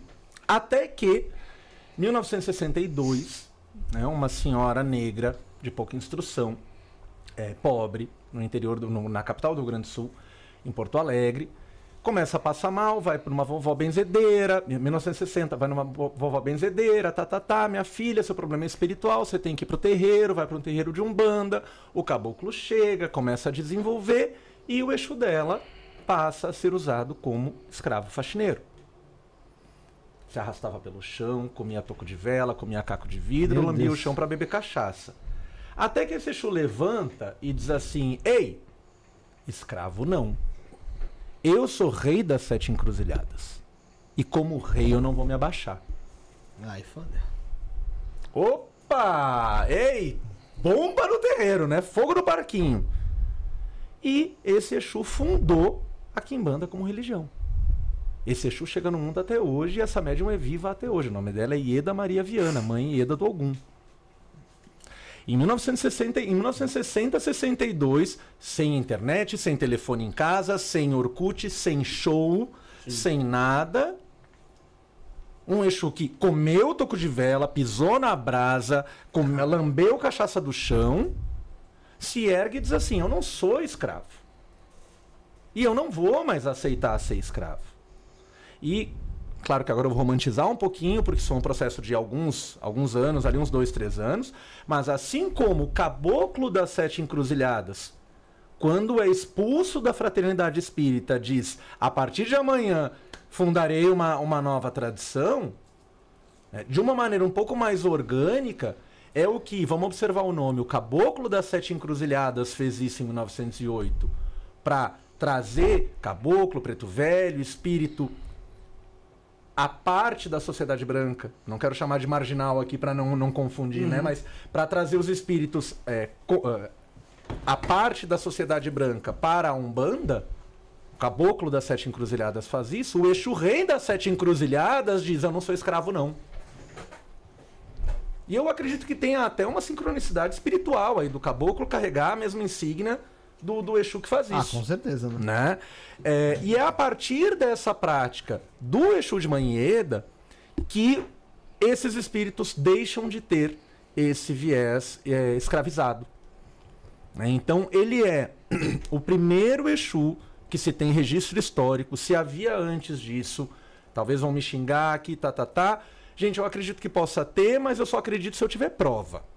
Eu quero ver pesquisa acadêmica, eu quero ver fotografia, eu quero ver documento que Sim. me mostre que antes de Exu Rei das Sete Encruzilhadas, algum Exu vestia capa e cartola. Porque no Rio Grande do Sul, e isso é um fato histórico, não é o Diego que está inventando, no, ao, ao, menos no Rio Grande do Sul, Exu Rei das Sete Encruzilhadas foi o primeiro Exu que botou roupa de Exu. Porque mesmo na Umbanda, ele vinha de jalequinho branco. Os Sim. Exus da Umbanda vinham com, com jaleco branco de, de, ou com mal e mal uma roupa vermelha e preta. Ou uma roupa preta. Mas não era a roupa do Exu, era um uniforme um bandista para uma sessão. Lembra que era um padrão ali. Exatamente, exatamente. Tá? Ele é o primeiro Exu que realiza uma festa no meio da rua. Uma festa de Exu no meio da rua. É o primeiro Exu que. É... Me faltou a palavra agora, não é consagra o oposto de consagra? Que profana. Ele é o primeiro Exu que profana a beira do mar. Porque é o primeiro, a, a primeira pessoa, a Ieda, a mãe Ieda, e através do Exu dela, uhum. que vai para a beira da praia fazer ritual de Exu. A beira da praia, que até então e até hoje é lugar sagrado de Iemanjá. Sim. Está chegando novembro, dezembro aí, é, é terreiro forrando a beira da praia para louvar Iemanjá. Para fazer gira de caboclo preto velho, criança, boiadeiro, marinheiro. Falanges de Umbanda. Hoje em dia deve ter Exu, provavelmente, Sim. mas lá em 1960. Era só isso? Foi a primeira ali. Malemal tinha Umbanda. Porque a beira da praia era de Iemanjá, para os terreiros de, de Orixá. Né? E ele é o primeiro Exu que vai para a beira da praia e profana, porque a gente tem reino da praia. Ele é o primeiro Exu que bota Exu vestido de capa, cartola e tá, tá, tá, no meio da encruzilhada. Que é o reino da encruzilhada. Que tem o primeiro, né, um dos reinos da, da, da Kimbanda é o reino da encruzilhada. É não a primeira, obviamente, mas ela criou ali uma prática exclusivamente dedicada a Exu e Pombagira. Trabalhos no mato sempre existiram. Aliás, primeira, as primeiras macumbas eram feitas é, escondidas no meio do mato, fugindo de senhor de, senhor de escravo. Dependendo do lugar do Brasil, é? até hoje, sim. Exatamente. Agora, ter uma prática exclusiva de Exu e Pombagira na virada da madrugada no meio do mato, já com essa nomenclatura, já com essa prática organizada, né, codificada de uma certa maneira, ela foi, ela, ela foi uma das primeiras. E aí a gente tem o reino das matas. Né? Ter uma, pra, um culto é, que não é, ele não é paralelo, ele é porque o paralelo corre, a, corre lado a lado, né? Ele é uhum. uma, uma subdivisão Sim. interna dessa, um de todo esse culto né? Essa, toda essa prática de Exu e Pombagira, que obviamente recebeu o nome Kimbanda, porque era o nome que se tinha ali para definir uhum. qualquer prática de Exu e Pombagira, de espírito marginal, era chamado de Kimbanda, né? Ah, mas que dentro dessa prática que esse Exu começa a tirar a escravidão de Exu e a entregar uma realeza para Exu, e é por isso que a gente chama esses pontos de força de reinos. Começa a se tornar mais interessante para Exu se manifestar lá. Claro, é, Porque mesmo aquele que não é rei, ele passa a ter a sua dignidade reconhecida. Né? O Exu que até hoje, muito, muito principalmente terreiros de, de Umbanda que tem Exu, o Exu chega ah, todo torto, se curvando, tá, sim, tá, tá, não sei o quê. Na Kimbanda ele ganha um corpo. Ele é reconhecido como gente. Já vem, já vem não. E tudo isso se deve à Manheda do Ogum. Antes dela, isso não existia. Ponto. O que existia antes, sim, tinha a prática de Exu e Pombagira. sim, já tinham cultos de feitiçaria chamados Kimbanda, ou que usavam a expressão Kimbanda, para Exu faxineiro ou Exu arma. Ponto. E... Exu rei, não de nome do espírito, porque eu acredito que, que ela não foi, ela certamente ele não foi o primeiro Exu rei da Sete Encruzilhadas uhum. que incorporou, mas Exu de porte de realeza, de comportamento de realeza, ele foi o primeiro. Ô Diego, você acha que é, nesse ponto ali da, da Manheda foi uma iluminação que ela teve ali, que teve acesso a essa informação, ou foi uma percepção dela? Ela falou, opa, Eu acho que dá pra gente enxergar de uma forma diferente. Eu não acredito em nenhuma das duas Ela hipóteses. foi, foi, Foi se ele. rebelar, o Exu dela Foi se rebelou. É, Foi ela Exu. foi puramente o veículo. E, eu- e ela, e ela eu- não é nenhuma questão de acreditar, eu, eu já ouvi isso da, da boca dela. Né? Ela tem uma mediunidade tremenda, eu contei antes a história de que ela só me olhou e contou tudo e tá, tá, tá. Mas é, a mãe, ela é daquelas médiums antigas. Se Exu disser pula da ponte, ela vai perguntar em qual, em qual das alturas Caraca. sabe? Porque foi Exu quem salvou a vida dela. Foi Exu quem transformou a vida dela. Né? E talvez, no- talvez não, certamente no Brasil, hoje em dia com a internet, é, ela já é mais conhecida é, no Brasil, mas há 15 anos atrás, por exemplo, fora do Rio Grande do Sul, ninguém sabia quem era Manheda. Mas ela é até hoje a rainha da Argentina. Rainha da Argentina. Manheda foi a primeira, o primeiro cabrito, o primeiro quatro pé, o primeiro sacrifício de quatro pé oferecido a Exu fora do Brasil foi feito pela Manheda, o pai, pai Armando Ayala, que foi um grande pai de santo uruguaio. Não foi iniciado no Orixá por ela, mas, aliás, não foi nem iniciado para Exu por ela. Ele tinha uma prática de Exu, é, e era, tinha a casa dele, enfim. Esse Exu só recebia é, poucas aves em sacrifício. E o primeiro cabrito que foi sacrificado a Exu fora do Brasil foi pelas mãos da Manheda para o Armando Ayala. O Armando Ayala que foi iniciador do Oswaldo de Omobatalá, né? Oswaldo de Omobatalá, que também é uruguaio, que foi a, a pessoa que primeiro botou no papel, que, que codificou, que estruturou os reinos de Quimbanda. Então, a gente não pode ser é, é, ingênuo e a gente também não pode ser intelectualmente desonesto de não dar o crédito a quem tem crédito. né? Então, quem organizou os reinos de Quimbanda, quem, quem estruturou no papel, foi o, foi o Oswaldo. Mas onde é que ele aprendeu isso? Com o Armando, que por sua vez aprendeu com a Manheda. Então é claro que a Manheda, nem a Manheda nem o seu sete, chegou, pegou um papelzinho e saiu. Reino da Encruzilhada. Povo tal, povo tal, povo tal, povo tal. Reino do Cruzeiro, que é o segundo reino. Reino da Mata, Reino das Almas, Reino da Calunga, Reino da Lira, Reino da Praia, que são os sete reinos de Quimbanda. Isso foi uma vivência orgânica. Mas uma vivência que saiu de algum lugar. E saiu desse rompimento espiritual e também político-social causado por esse Exu Sim. Né, que quebra o, o- grilhão da escravidão espiritual imposta a esses espíritos, que quebra a- a- até a, a convivência social, porque ele vai para a rua e essa festa acontece até hoje, no meio da rua. Hoje em dia, na esquina da- da- do Terreiro da Manheda, é Luiz Afonso com João Alfredo, em Porto Alegre. Uma festa que bota de Exu e Pombagira incorporado mais de 300 pessoas. No meio da encruzilhada, no meio da rua. A prefeitura Puta para quatro ruas, né? As Fecha duas né? esquinas fecha, as duas esquinas Perímetro, né? adiante, para que aquela encruzilhada seja liberada. Aconteça ali. Seria interessante ver essa.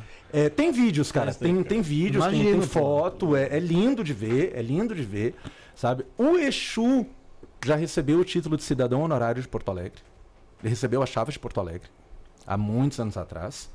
A questão de uns 4 ou 5 anos atrás, minha memória pode estar falhando, o dia 13 de agosto se tornou data oficial no calendário da Prefeitura de Porto Alegre, dia de Exu Rei das Sete Encruzilhadas. Por todas, toda essa movimentação social que esse Exu trouxe e causou.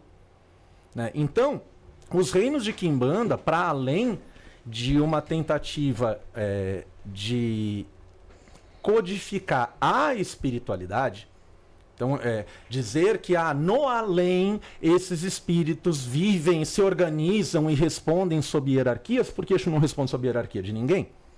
Né? Mas os sete reinos de Quimbanda são uma organização, uma, um, um reflexo da vida civil, da nossa vida civil, que é guiada, orientada, protegida e abençoada por Exu. Então, por que os sete reinos? Porque a gente tem o primeiro reino, que é o reino da encruzilhada, que vai ter como simbolismo básico, eu não vou me aprofundar em toda É. o significado de cada reino, até porque está lá no curso, Reinos de Kimbanda. Quer saber em detalhes, tem o curso, mas o primeiro reino, o reino da encruzilhada, ele tem por princípio básico o princípio de movimento. O, o- o- aquele, aquela ignição, vamos imaginar um carro, quando você bate a ignição no carro. Tá? Porque toda transformação, Exu é o princípio da transformação, toda transformação só acontece se houver uma saída da estagnação. Beleza, bati o arranque no carro, esse é o reino da encruzilhada. Princípio do movimento. Não adianta eu dar ignição no carro e não pisar no acelerador. E não continuar esse movimento. Né? O reino da encruzilhada ele pode ser simbolizado também pelo nascimento, pelo parto. Uma nova vida surgiu. Mas se essa vida não for nutrida, cuidada, etc., ela não vai se desenvolver. Então a continuação do movimento é o reino dos cruzeiros, o segundo reino. Né? Então eu ini- inicio um, um- um princípio de movimento, mantenho esse movimento para que possa haver uma, uma, uma, uma movimentação, uma transformação. Mas uma criança que vai nascer, né, vai, vai ser dada à luz e começar a se desenvolver, ela só vai atingir a vida adulta, ela só vai atingir a sua maturidade se ela crescer, se desenvolver com saúde. Né? Se ela crescer e, e- e sobreviver, é, crescer e se desenvolver de maneira saudável, não só com saúde, mas de maneira saudável, seja física, seja emocional, seja é, psicologicamente. Tá? Então eu tenho todas as questões ligadas à cura e à, né, à saúde e à doença, a veneno e a remédio, representados pelo reino das matas. Né? Então o movimento ele pode me levar para qualquer lugar. A, mesmo a continuação do movimento, ela, quem, quem não sabe para onde ir, quem não sabe onde quer chegar, qualquer caminho lhe serve. Sim. Né? Então o reino das matas ele vai ser o reino da saudabilidade. Eu posso fazer qualquer coisa. Eu posso. Aquilo que a gente falou, que eu te falei, Exu não, não toma decisão por ti. Exu te apresenta os caminhos, inclusive os ruins. E com o amadurecimento, você vai aprendendo a fazer boas escolhas na vida. Orientado por Exu, respaldado por Exu, para que quanto mais escolha acertada você tem, melhor a tua vida. Quanto mais escolha errada você fizer, pior a tua vida. Né? E aí, a gente nasce, cresce, cresce com saúde, né? mas, inevitavelmente, vai morrer em algum momento. Isso é a única certeza que a gente tem na vida. Por enquanto é essa. né? Nasceu, cresceu, se desenvolveu com saúde. Né? Se, se nascer e crescer né, com saúde, vai chegar à velhice, mas mesmo na velhice vai morrer. E a morte é inevitável. É. E aí a gente tem o quarto reino, o reino dos cemitérios. Fica Para nos lembrar que tudo na vida acaba. Seja a morte física, sejam as diversas mortes simbólicas que a gente passa na vida. Muitas. Quan- e quanta morte simbólica não nos fa... ah, quanta morte simbólica nos faz bem? Quantas vezes a gente precisa matar situações na nossa vida? É. Encerrar ciclos, enterrar coisas e, e relacionamentos e etc. E eu não estou falando só de relacionamento amoroso. Então o reino dos cemitérios vem representar todos esses fins, inclusive o fim derradeiro que é a morte. Mas para tudo aquilo que morre, tudo aquilo que se encerra, não se esquece. E aí eu vou responder aqui a pergunta do Geraldo. Geraldo, né? Tudo aquilo que morre, ele é consumido pela terra, ele é, ele é apagado da existência material, mas ele deixa memórias, lembranças, experiências, sentimentos, saudades e etc. E aí eu tenho o reino das almas para me lembrar que a morte física não é o fim, ela é o fim da matéria, mas existe a continuidade do espírito, Consciencial ali. né? Esse é um dos princípios do reino das almas, mas quando a gente olha para a morte simbólica, para o encerramento de ciclo, para a finalização de qualquer coisa, o reino das almas vai nos representar o que aquela morte deixa para além da morte, seja a dor, da tristeza, da perda, seja a alegria, o crescimento do ter sobrevivido àquele ciclo, ter encerrado aquilo que me fazia mal. né? E por saber que, mesmo crescendo, eh, nascendo, crescendo, vivendo até a velhice, com toda vida e saúde possível, um dia a gente vai morrer e que a gente vai deixar saudade, Vai deixar memória para quem fica, ou pelo menos a gente espera Espera, né? ser lembrado, Sim. né? Porque se nada mais eu deixar nesse mundo, eu quero deixar saudade. Né? Porque senão eu sou uma. Aí, para responder uma outra pergunta que tá aqui, porque se nem saudade, nem lembrança eu deixar depois de morto, Você passou só eu sou um passar. nada. Você passou por passagem. E é aí que vai estar a diferença entre um espírito, entre uma entidade espiritual, um Exu, uma pombagira, qualquer que seja a denominação, para um Egum, para um Quiumba. Porque o Egum e o Quiumba, eles se vendem por qualquer coisa no feitiço, porque qualquer atenção é bem-vinda, uma vez que ninguém lembra deles. Eles são espíritos abandonados. Né? Mas imaginando o melhor cenário, cresceu, blá, blá, blá, blá, mesmo assim eu morri, então, de que, que vai me adiantar esse ciclo todo até a velhice, se nesse ciclo eu não experimentar tudo de bom que a vida tem para me dar? Eu não comer bem, eu não, não beber bem, eu não trepar bem, eu não sair, não namorar, não casar, não, não conhecer lugares bons, não, não ver coisas bonitas. Então, todos os prazeres da vida, e com prazeres a gente tem a tentação dos vícios, Sim. Claro. então, tanto os prazeres quanto os vícios da vida são o motivo da gente enfrentar tudo isso e sobreviver a tudo isso para continuar vivenciando prazeres. E a gente tem o sexto reino, o reino da, o reino da lira. Então, você percebe que não é uma tentativa de explicar o além, é uma tentativa de refletir a espiritualidade no nosso, na nossa vida aqui. Não me interessa como é que esses espíritos É estão. assim, são, são coisas mais que a gente tem entendimento terreno. Porque, mas parece, de certa forma, um pouco com a cabala. Grosso modo. É, grosso modo. Grosso modo, não- não- eu, eu não gosto muito de fazer esses paralelos, mas eu gosto É. muito de fazer esses paralelos. Talvez a estruturação dos sete reinos seja a cabala brasileira. Tô aqui, jogando, tô aqui loucubrando, jogando, jogando no né? vento, não conheço muito de cabala. Né? E aí viveu, cresceu, tá, tá, tá, não sei o que, experimentou todos os prazeres da vida. Né? E aí vem essa, essa, esse contraste.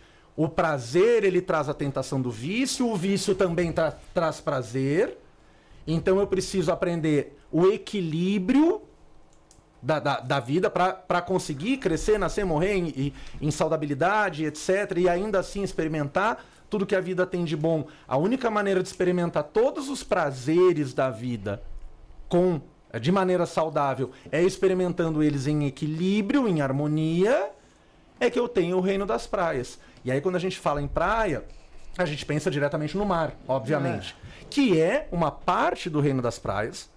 Então, a- o mar, a onda do mar, a beira da praia da- de água salgada, ela vai, nesse movimento de vai e vem da onda ou das marés, vai nos lembrar que a vida tem seus Altos altos e baixos, né? Que a vida tem momentos de avanço e de retrocesso, mas também vai falar toda. Quando a gente fala em praia na magia, a gente está falando de toda a área de água.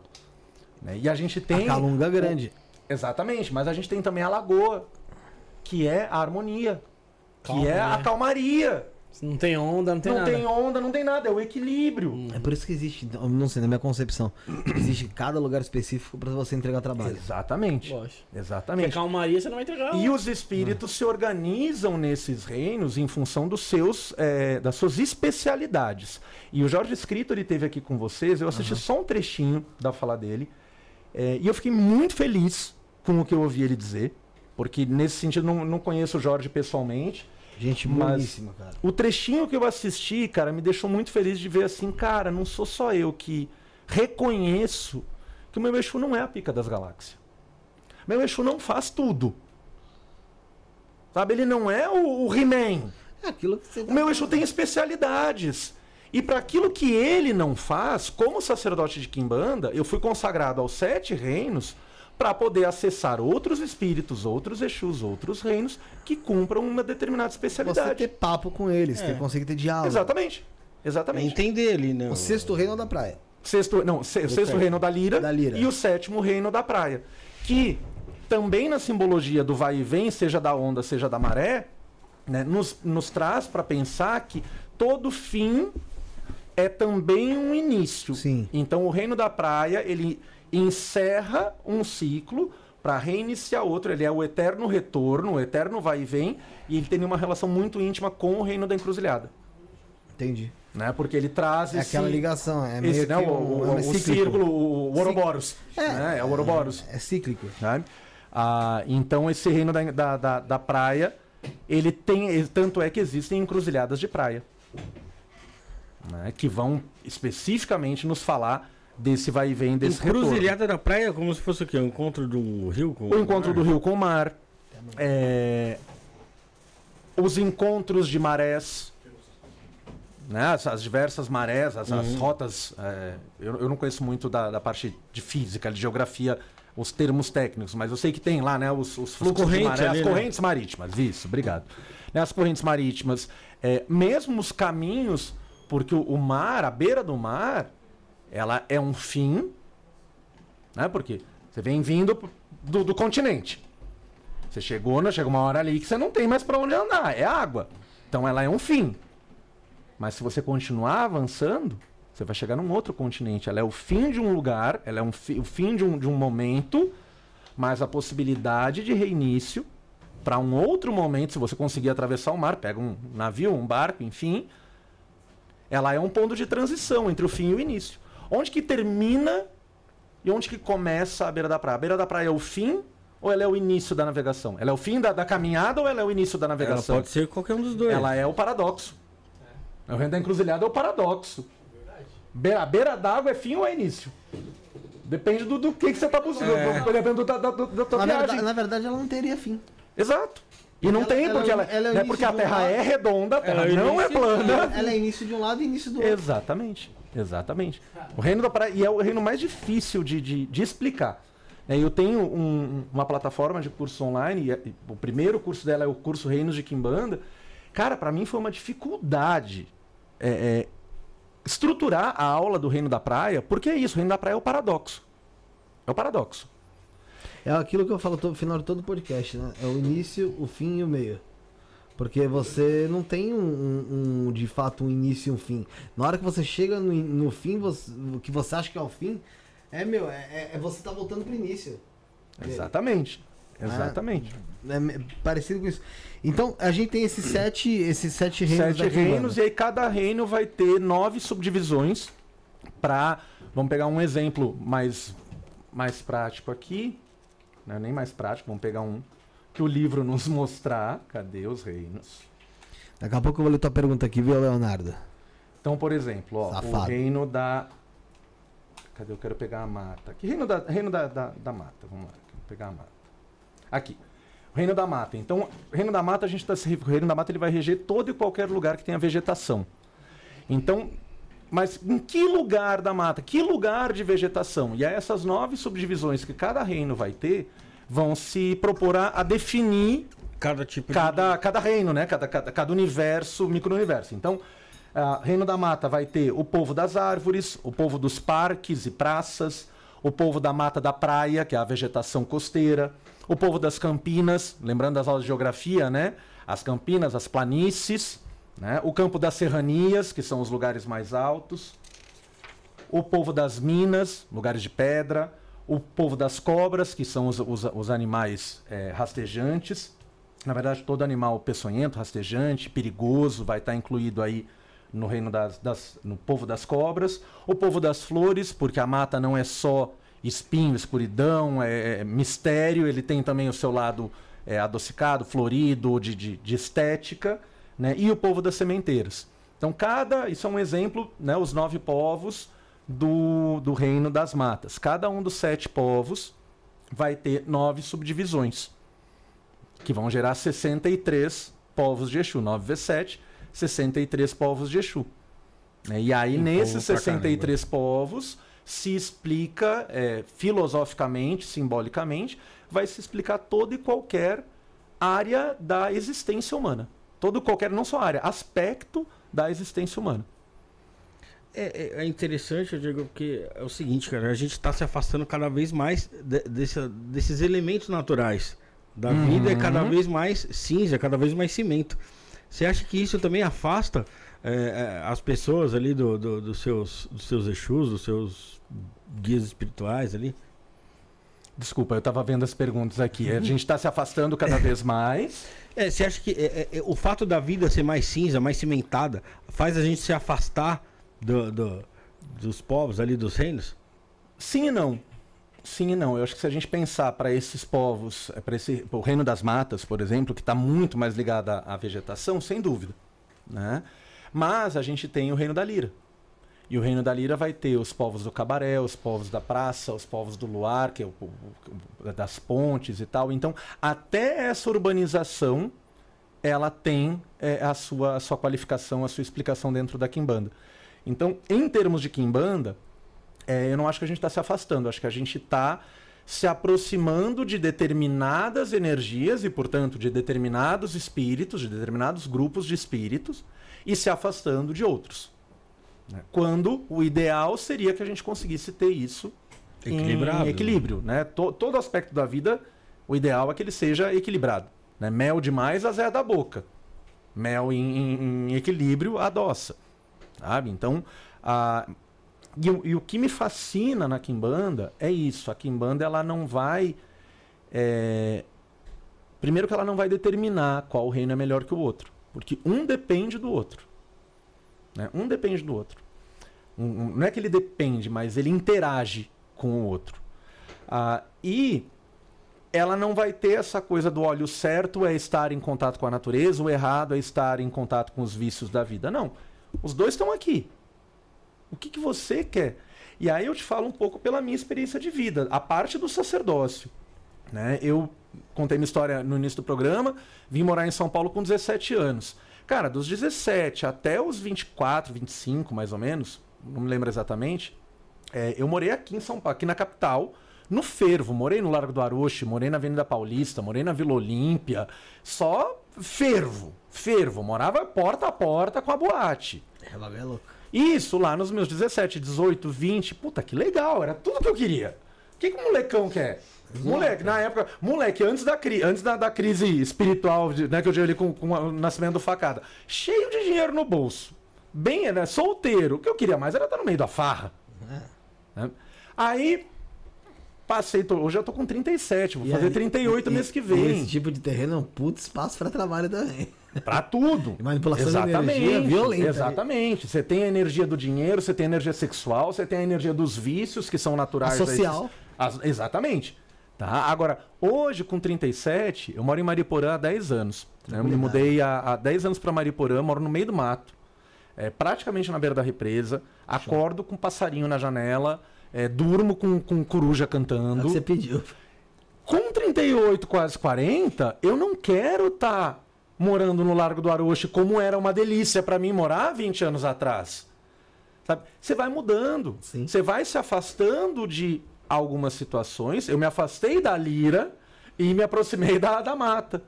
Mas quando eu estava na lira, aquilo me fazia sentido e aquilo me alimentava, é, inclusive energeticamente. Porque hoje, com 40, eu não, tenho, eu não sinto falta de ir pra boate, de ferver, eu não tento viver como, é, como é muito comum a gente aquilo, ver né? sabe, adultos tentando é, é, retomar uma adolescência perdida. Sabe? Eu não sei se graças a Exu ou, ou se foi a, a mérito meu, enfim, eu vivi minha adolescência, minha, minha, meu início da vida adulta com tudo que eu podia viver. Então agora, na maturidade, eu posso me afastar da lira, me aproximar do mato, sabe? e literalmente?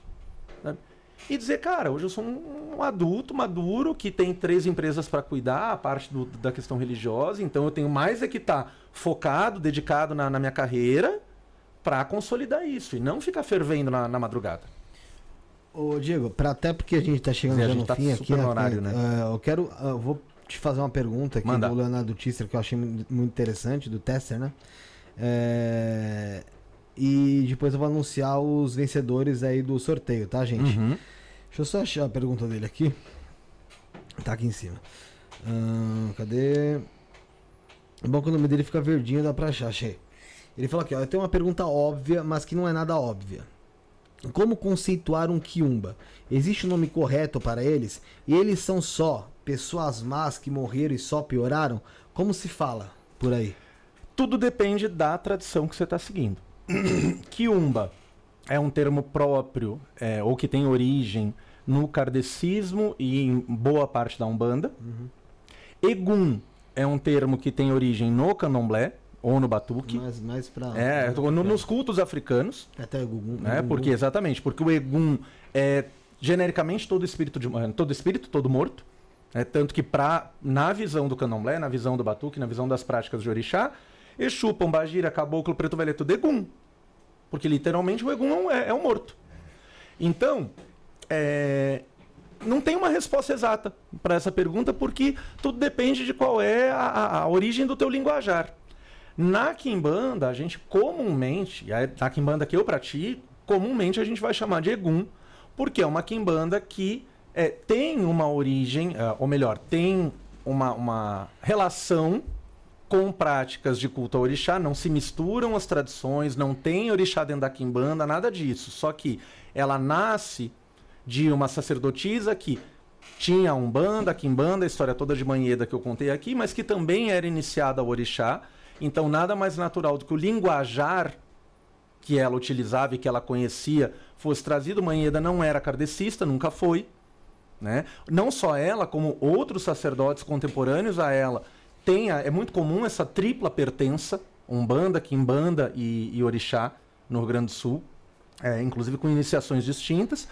Ah, no Sudeste, as quimbandas do Sudeste que eu conheço também utilizam a expressão Egum, porque essas quimbandas do Sudeste nasceram e bebem do candomblé.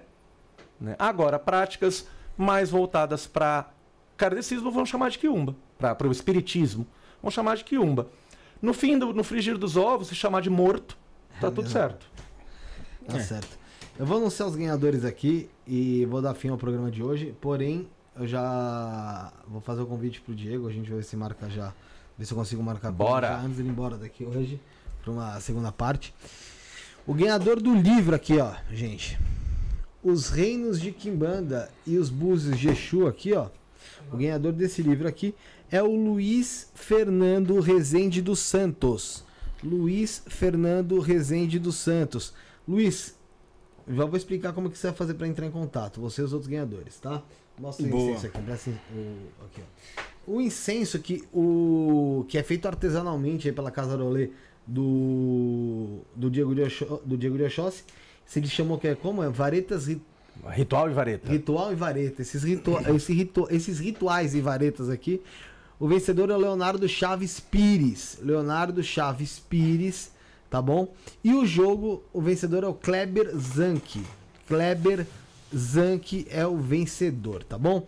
Então tá aí Luiz Fernando Rezende dos Santos, Leonardo Chaves Pires e Kleber Zanck.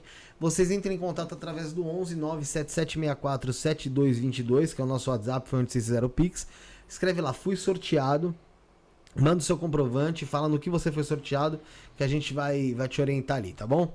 É...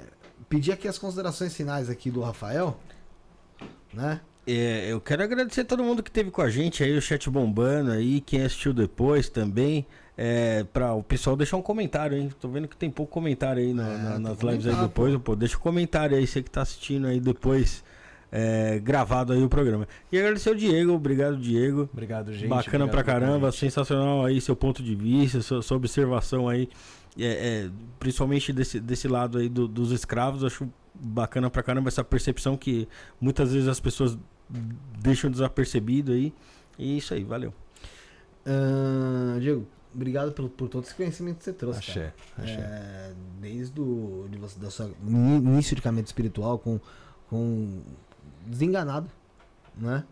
Ah, já era pra você ter morrido há 30 anos. Exatamente. Posso considerar que eu tenho 30 e não 37?